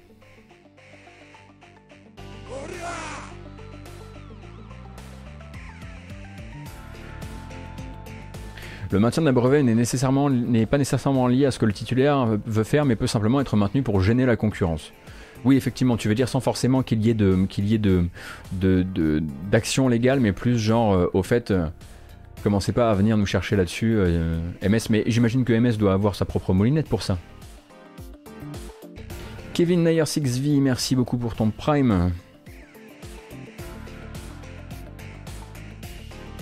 Bah, De toute façon, maintenant, pour eux, hein, le portage est fait. et de toute façon, le but, je pense, pour eux, c'était surtout de se faire un kiff hein, avec, Scotchbringer sur Vita.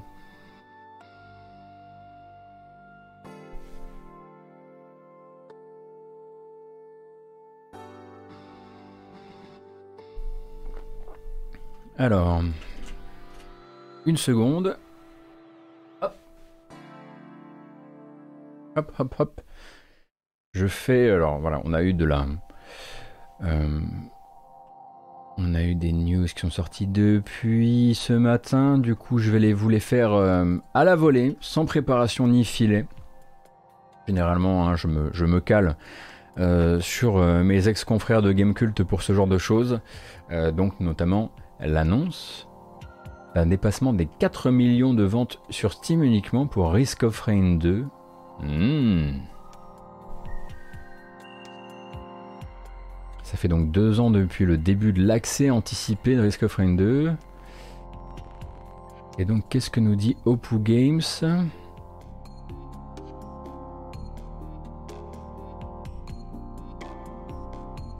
180 000 utilisateurs sur le Discord, 137 000 reviews Steam, très bien. 4, 000 que- 4 millions de copies vendues sur euh, Steam. Et donc une mise à jour anniversaire qui arrivera le 25 mars. C'est demain C'est demain, donc mise à jour anniversaire dans laquelle, euh, qu'est-ce qu'on va trouver?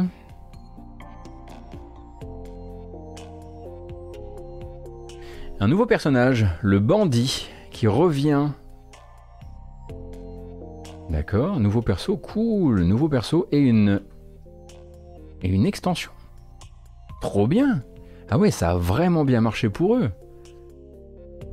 Donc retour du bandit, top.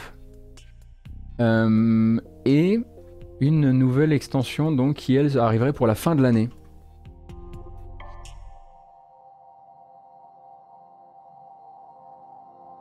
Et pour les consoles, du coup,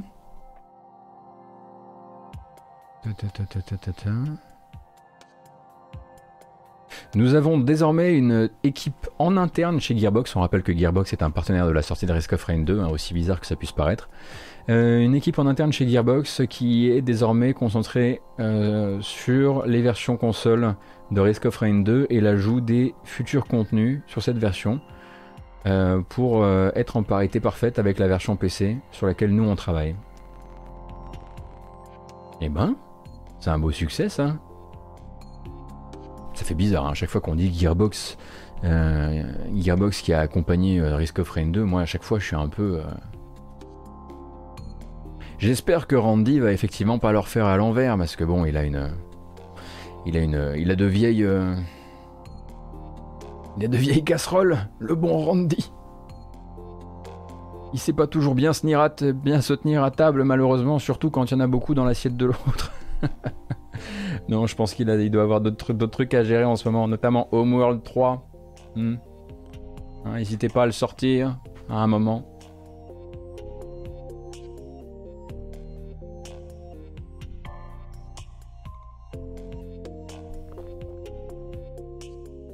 Écoutez, je vous propose de faire euh, une... euh, comment dire On va plutôt faire de la revue de presse là tout de suite et on va faire très court. Parce que j'ai pas envie de vous passer le trailer, parce qu'honnêtement il m'a déprimé, il m'a foutu le bourdon vraiment. Donc il y a une nouvelle bande-annonce exclusivité IGN pour euh, Six Days in Fallujah. Donc hein, vous le savez, hein, ce, ce shooter militaire euh, documentaire qui euh, part du principe qu'on peut faire un documentaire sur, donc un conflit qui n'est pas tout à fait véritablement terminé, euh, qui est également reconnu comme un crime de guerre, mais essayer quand même d'héroïser euh, les gens qui étaient sur place euh, et qui faisaient partie des, envahisseurs, qui promet qu'il ne fera pas de politique, mais qui décide quand même de ce qu'il va dépeindre ou pas dépeindre. Notamment les attaques au phosphore, c'est non, parce que ça collectionne, ça colle, pas vraiment avec notre, narratif. Bref, j'ai pas envie de revenir sur tout le projet, on sait à quel point il, fouette. Euh, en tout cas, vous savez à quel point je pense qu'il fouette, on a déjà eu discuté, puis on- voilà, il y a, il y a d'autres il y a d'autres matinales où on en a déjà parlé. Cependant, euh, eh bien, euh, je vous invite à faire un petit peu l'étude de ce qui se passe actuellement euh, sur IGN, avec d'un côté euh, un article qui est sorti par Rebecca Valentine il y a quelques jours à peine. Euh, donc chez IGN, grosse surprise de voir Rebecca Valentine qui fait un très très long papier où elle discute justement avec des gens, avec des voix qu'on n'a pas l'hab- pas pas l'habitude d'entendre au sujet de, du sujet donc de la bataille de Fallujah qui est abordé par le jeu, à savoir ben, des par exemple des développeurs non américains, euh, des développeurs qui viennent des pays arabes, ce genre de choses. Bref, l'article est vraiment très très intéressant. Attention, il est très long, il est en anglais, mais c'est très très intéressant. Euh, et donc, euh, Rebecca Valentine, donc, oui, je crois qu'elle s'appelle comme ça. En revanche, euh, préparez-vous à trouver sur le même site en même temps le surlendemain.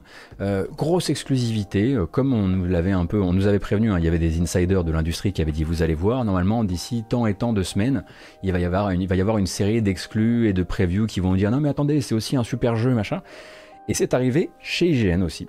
Donc d'un côté vous avez cet article qui dit en gros voilà pourquoi ce projet est une mauvaise idée, et de l'autre bah, vous avez IGN qui déroule un pont d'or euh, aux développeurs et euh, qui en gros euh, publie donc cette vidéo, une vidéo racoleuse comme pas possible, où où on héroïse un maximum le un maximum l'occupant, l'envahisseur, euh, et évidemment à la fin de la vidéo quand même euh, une, petite parole laissée à des habitants de Fallujah à l'époque des faits qui eux sont anonymisés, hein, on, les, voit donc ils sont cachés dans l'ombre.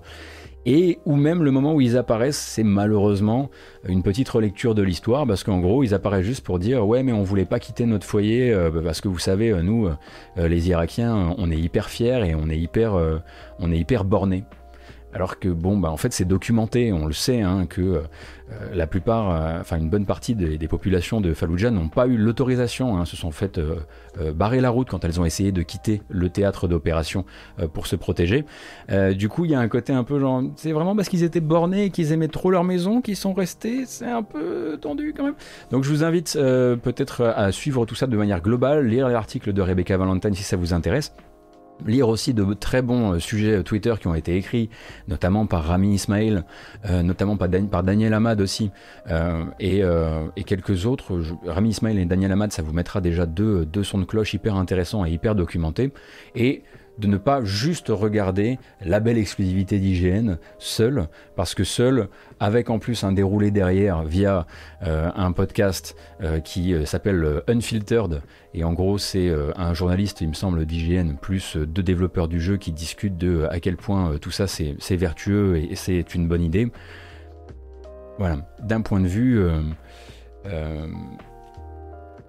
d'un point de vue éditorial, c'est assez curieux. Parce que évidemment, hein, la belle exclue euh, d'IGN, elle ne, pointe pas, elle ne, fait pas de lien vers l'article de Rebecca Valentine. hein. C'est comme s'il n'existait plus au moment où, où, où l'exclu, euh, où, le, doux fumé de l'exclu revient au, centre du débat. C'est un peu dommage. Euh, et, ça risque de réarriver très probablement autour du jeu dans les temps à venir parce que c'est exactement ce que le jeu va essayer de faire. Il va essayer de se coulifier et essayer de toujours repousser les débats sur les bords de la route. Euh, donc voilà, pas envie de le regarder ce matin honnêtement. Mais bon. Comme ça, grâce à Madingue, que je remercie très très fort, vous avez plein de liens euh, à consulter. Et je vais m'arrêter de parler, mais oui, je vais m'arrêter de parler, bien sûr, pas de problème. Et vous l'avez mérité, je vois bien que vous l'avez mérité.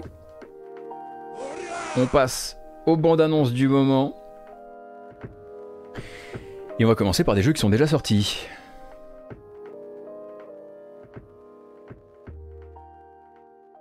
Oh là là, le snip qui a marché tout seul. Incroyable, incroyable. Et l'une des sorties des- desquelles vous pouvez profiter actuellement et gratuitement, quelle surprise, euh, c'est c'était hier, hier midi peut-être, que sortait la bêta ouverte de Magic Legends. Magic Legends, on le rappelle donc, dans l'univers de Magic the Gathering, édité par Perfect World. Euh, ça me fait jamais très plaisir, mais c'est ainsi. Avec euh, une nouvelle bande-annonce cinématique qui vient lorgner un peu du côté des grands, hein, euh, qui tente un petit peu son côté euh, Elder Scrolls Online. Into the unknown darkness. Et, euh, et donc le jeu est ouvert euh, en est, est ouvert en, en bêta ouverte depuis hier. On rappelle que c'est une sorte de Diablo-like, un hack and slash, euh, avec des euh, avec des mécaniques tirées du jeu de cartes où en fait on va incarner des planes, euh, planeswalkers.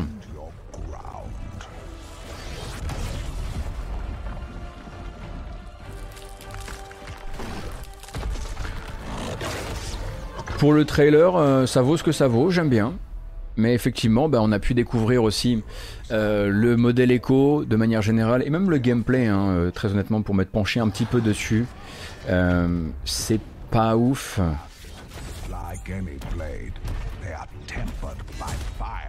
Mais l'idée de voir des planeswalkers qui sont en train de se friter les uns avec les autres comme ça sur, sur le terrain, euh, bon, au moins on aura, ce, on aura regardé ce, ce sympathique trailer.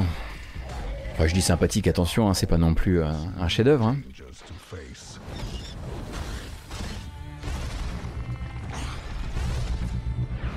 C'est pas vraiment ce que j'imagine quand je joue à Magic et pourtant c'est censé être ce que ça dépeint. Et donc le gameplay, hein, pour euh, vraiment si vous êtes curieuse et curieux et que vous n'êtes pas encore renseigné, ça ressemble grosso modo à ça.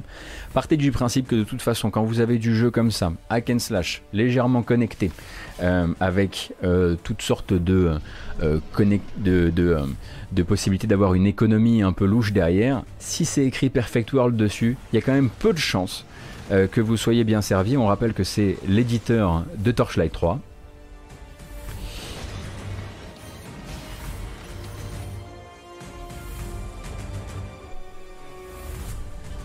Et effectivement, hein, comme, le disaient, euh, comme le disaient les gens, il y a une économie a priori plus que louche derrière, mais pour l'instant, vous avez la possibilité de vous faire votre propre avis euh, via euh, l'open beta, et puis ensuite de le remiser par deux vers vous. C'est moins bien que Torchlight 3 Ah, Moi qui pensais m'y pencher aujourd'hui.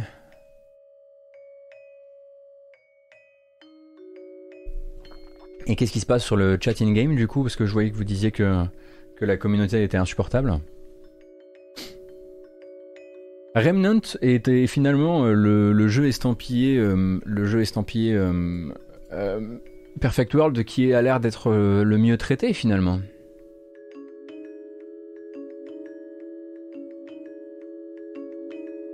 Tu ne peux pas désactiver le chat. Oh là là là. L'enfer sur Terre en fait. Oh. Oh. Oh, puis j'imagine qu'en plus il doit y avoir des jauges à remplir dans des jauges, dans des jauges, dans des jauges, euh, avec euh, plein de limitations complètement arbitraires. Enfin, ça me, je serais pas tout à fait surpris en vérité. hein. Je me demande qui fait la BO du jeu. Je me demande toujours ça en fait quand un jeu euh, s'annonce vraiment comme une cata. Je me dis tiens est-ce qu'on pourra pas, qu'on pourra pas sauver la BO C'est pour les, pour les biens du podcast. Oui, il y a des cartes euh, dans le jeu, euh, Kaiba. Elles sont utilisées comme des, bah, comme des pouvoirs de hack and slash en fait. Euh, mais c'est un peu compliqué parce que je sais pas si c'est encore comme ça, mais en fait, avant tu tirais sur une pile et tu, en fait, avais ta pioche, ta pioche rentrait dans tes touches d'aptitude. Euh, et en fait, c'était hyper désagréable parce que en fait, tu, tu lances ton pouvoir et tu le lances comme une carte. Et en fait, après, il, est, il, est, il, part, à la, il part à la défausse. Et il y, a y a une autre carte qui arrive euh, sur la même touche. Donc en fait, euh, le 2, euh, tu penses que c'est ta boule de feu. Mais la fois suivante, c'est pas une boule de feu, c'est autre chose. Et du coup, en fait, tu n'arrives pas à obtenir tes, tes réflexes de hack and slash. Puisque les touches n'arrêtent pas de changer de, de pouvoir euh,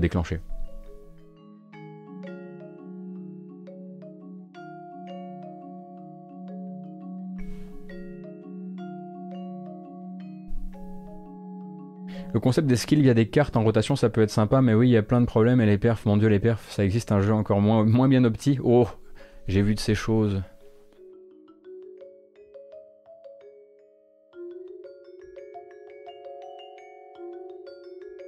Enfin, si vous avez envie de vous, faire, de vous faire votre propre avis, on a regardé la bande-annonce ensemble. Vous êtes prévenu manifestement sur le système d'économie euh, assez pernicieux, donc vous n'y allez pas avec votre. Vous posez votre portefeuille dans une, euh, dans, voilà, dans un tiroir, hein, si vous êtes sensible à ce genre de choses, et notamment si vous avez un amour pour les cartes la, voilà, il faut que votre argent soit dans une autre pièce, et là vous l'essayez, et surtout vous faites bien attention à vos sous. Je veux pas entendre la semaine prochaine qu'à cause d'un trailer dans la matinale, vous êtes retrouvé à claquer du blé. Attention. On n'est pas là pour ça. Hein. Parce qu'on est toujours un peu sur la limite quand on fait ce genre d'exercice euh, sur Twitch ou ailleurs. Hein. On n'est pas là pour faire de la pure promo. Il faut que ce soit un petit peu quand même remis en contexte.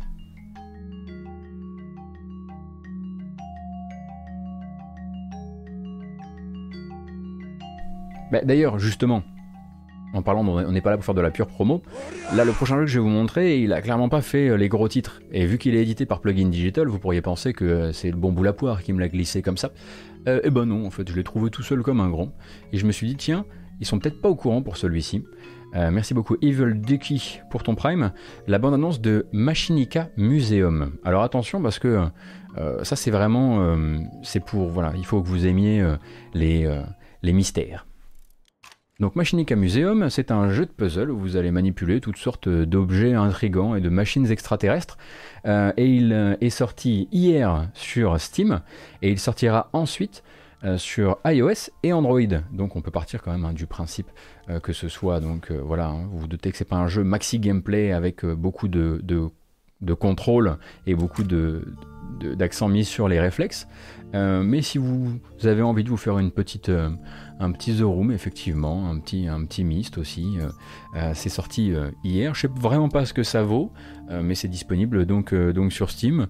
Et je me suis dit, il y a aussi de la place dans la matinale pour, des, pour ce genre de jeu-là. Il a un drôle de, de, de- il a un drôle de, de titre en plus, Machinica. La formule maxi gameplay, oui. Demain sort Dorf Romantique, effectivement. Euh, ça, on en a déjà parlé. hein, je, vous ai, mis au parfum de la sortie sur la sortie de Dorf Romantique un petit peu en avance. Euh, on aura l'occasion d'ailleurs d'en streamer. Mais quand? Euh, Vu que je suis occupé, occupé, occupé en ce moment, à cause de Game Cult, les salauds.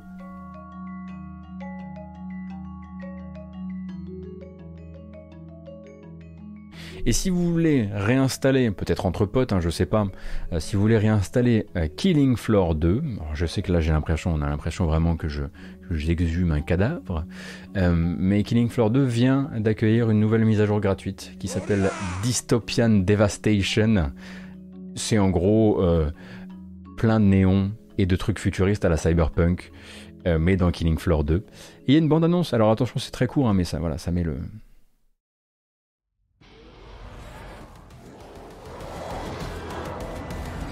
Alors on rappelle hein, que c'est du shoot-shoot hyper bas du front contre des hordes de zombies. C'est du défouloir.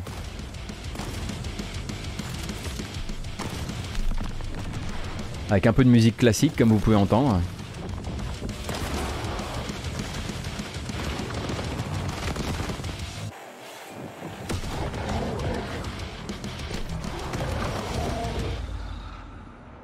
Donc voilà, Dystopian Devastation, c'est gratuit hein, en l'occurrence, il n'y a pas à se poser plus de questions si vous avez envie de, vous refaire le jeu. Est-ce qu'il faudrait pour autant acheter le jeu parce que maintenant on a mis des néons dedans? Pas sûr, euh, pas sûr. D'autant que c'est Von tu disais, j'ai tenté de réinstaller Killing Floor 2 et waouh, c'est devenu un non franc et massif ce jeu. C'était top avant, c'est devenu de la grosse merdasse. Pourquoi c'est devenu mau- mauvais? Ah, la moitié du jeu en DLC, d'accord. Von t'es un joueur de Killing Floor 2 Vraiment, moi, je, comprends, je comprends pas. Je, Déjà, Madingue, je me demande comment il fait pour être aussi, euh, euh, comment dire, euh, performant. Mais alors que, je connais pas les modos en fait. C'est terrible. Il a passé sa vie sur Killing Floor 1. Alors on en apprend vraiment tous les jours. hein.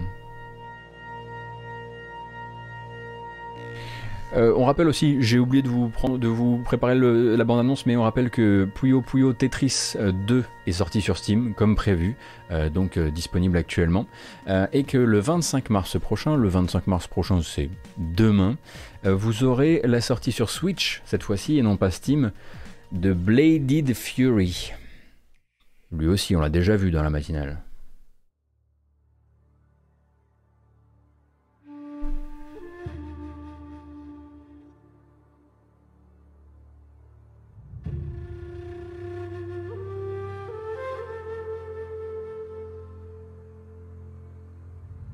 Alors c'est une vidéo de Nin- Nintendo Police qui en fait a créé un faux trailer Switch j'ai l'impression. Navré hein, pour le watermark. Mais le jeu c'est ça.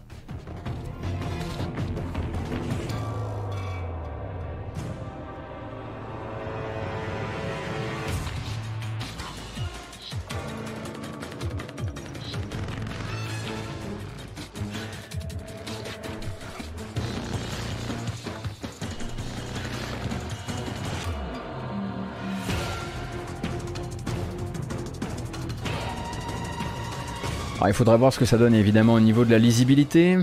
Euh, nous on l'avait passé durant une reco des poteaux si je dis pas de bêtises. Et donc demain, alors déjà disponible sur Steam et demain sur Switch. Vous êtes prévenus. Ouh là là, la musique, doucement la musique.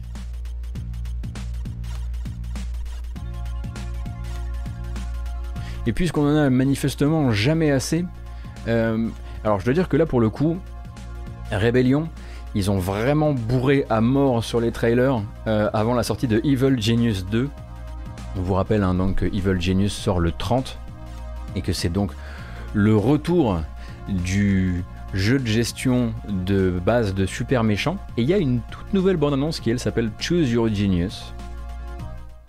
Que voici.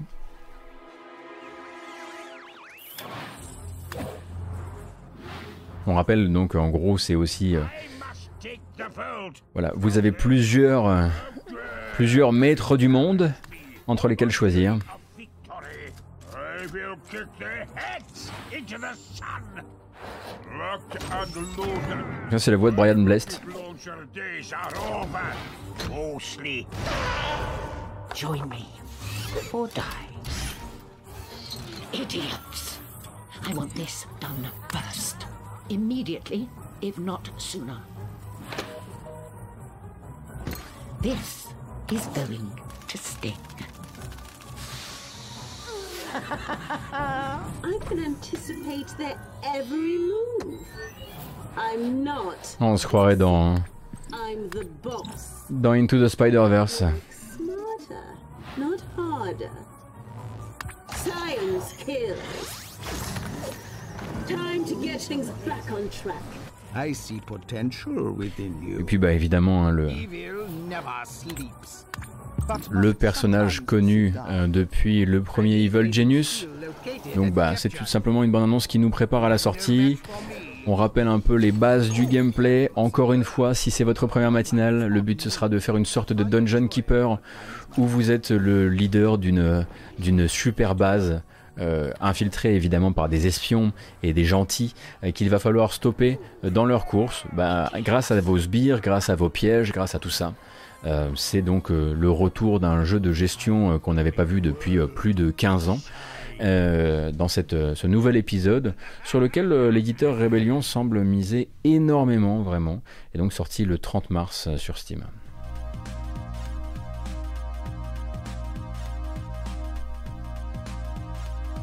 On y mettra évidemment euh, quelques, heures de stream pour voir ce que ça vaut. Moi, j'ai pas encore eu l'occasion d'y jouer. D'autres, notamment des influenceurs, ont eu l'occasion de vous le streamer déjà.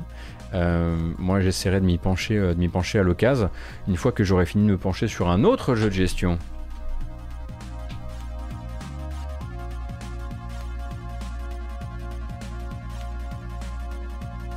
Euh, Pure Contact, depuis plus de 15 ans, il n'y avait pas un jeu chez Ubi il n'y a pas si longtemps. Toi, tu, tu dois parler de. euh, Ah, comment il s'appelait Euh, Non, non, non, c'était, c'est pas, c'est pas, c'est pas la même, la même licence. Tu penses à Mighty Quest for Epic Loot, qui est effectivement à grosse inspiration de Keeper, mais qui n'est pas du tout de, la série, Evil Genius, qui était pas, qui était pas une série avant, qui a eu un seul épisode. Humankind, c'est pour quand déjà Humankind, c'est censé être pour avril. Et une dernière bande-annonce avant qu'on passe à ma petite reco du proto, parce qu'il est déjà 11h25 en fait, on a bien avancé. Euh, ce sera pour un petit RPG euh, d'horreur euh, qui sort à l'automne, ça nous amène un petit peu plus loin déjà, sur PS4, Xbox One, Switch et PC, et qui s'appelle Sunshine Manor. Je vous mets le son, hein, parce qu'il faut l'ambiance.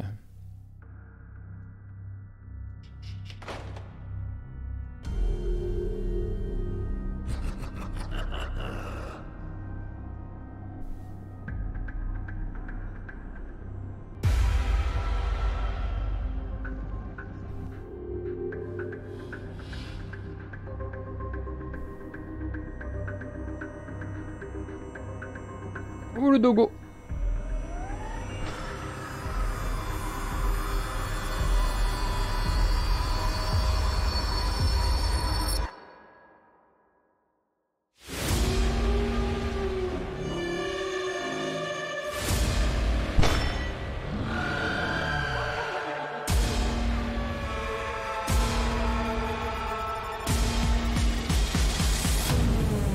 Effectivement, il y a une Lady Dimitrescu. Sunshine Manor, du coup, est donc un, RPG qui fait peur, qui sortira à l'automne sur, euh, on va dire, toutes les plateformes. Et je me suis dit, tiens, c'est mignon, c'est un peu différent de ce qu'on check euh, habituellement le matin. Faudra voir un peu, euh, un peu ce que ça vaut, c'est sûr, mais bon, on imagine que s'il n'y a pas déjà une démo, il y en aura une bientôt.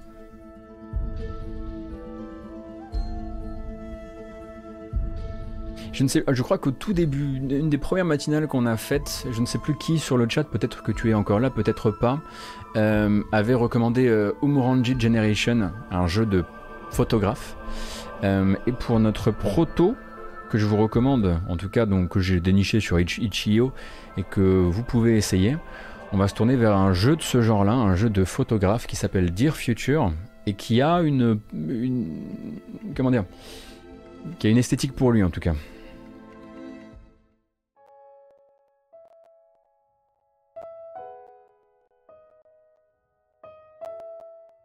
Attendez, je vais recharger parce que ça craque là et c'est pas normal.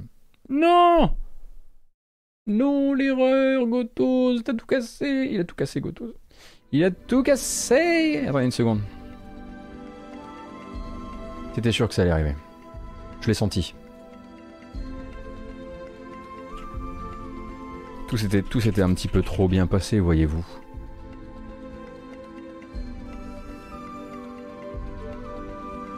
Allez. Cette fois-ci, on la refait.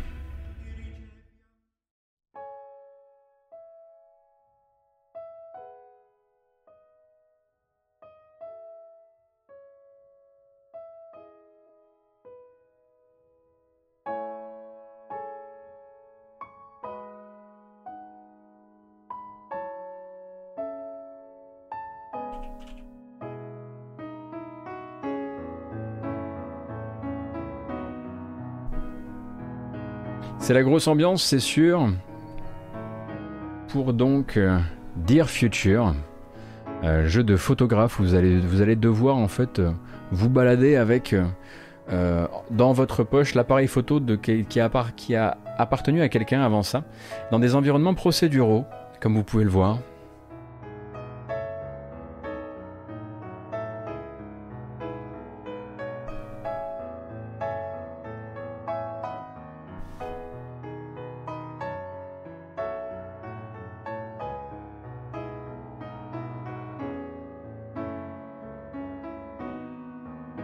D'habitude, je vous file des trucs d'horreur ou des platformers pour la pause de midi.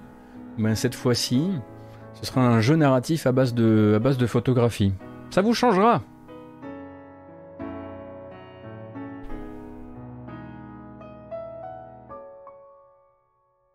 Je me demande ce que la génération procédurale peut créer de trucs bien ou de trucs pourris, de trucs intéressants ou pas d'un point de vue effectivement de la, de la, photo et de la narration du jeu, mais...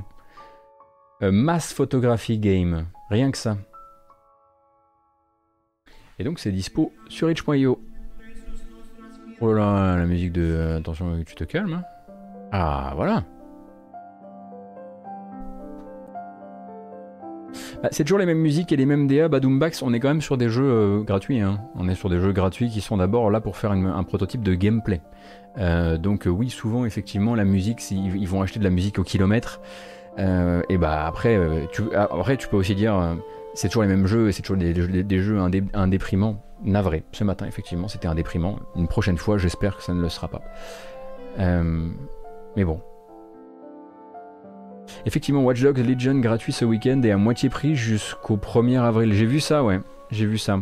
À mon avis, ça sert, ça cherche à, recapter des joueurs maintenant que euh, euh, maintenant qu'un maximum du contenu du jeu a été livré. Alors il y a aussi toute une feuille de route qui a été déployée autour de autour Watch Dogs Legion. Mais honnêtement, quand j'ai commencé à la lire et quand j'ai vu ce qu'on avait déjà traité ce matin, je me suis dit eh, une autre fois. Donc peut-être demain, je sais pas, on verra.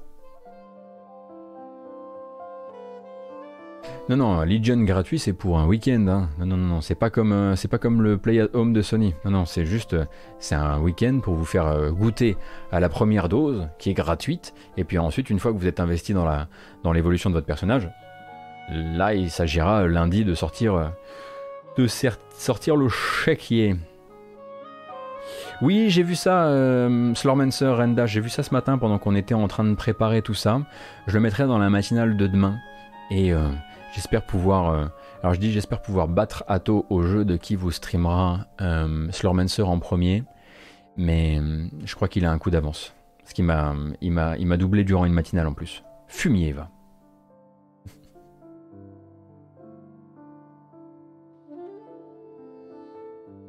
Shinto, j'ai pas, j'ai pas traité Astartes comme étant, comme étant une info JV. Mais euh, oui, je suis au courant, mais je l'ai pas traité effectivement. Non, parce que c'est effectivement un peu tangent, mais j'ai peur de commencer à sombrer dans le dans l'effet euh, euh, dans l'effet polygone.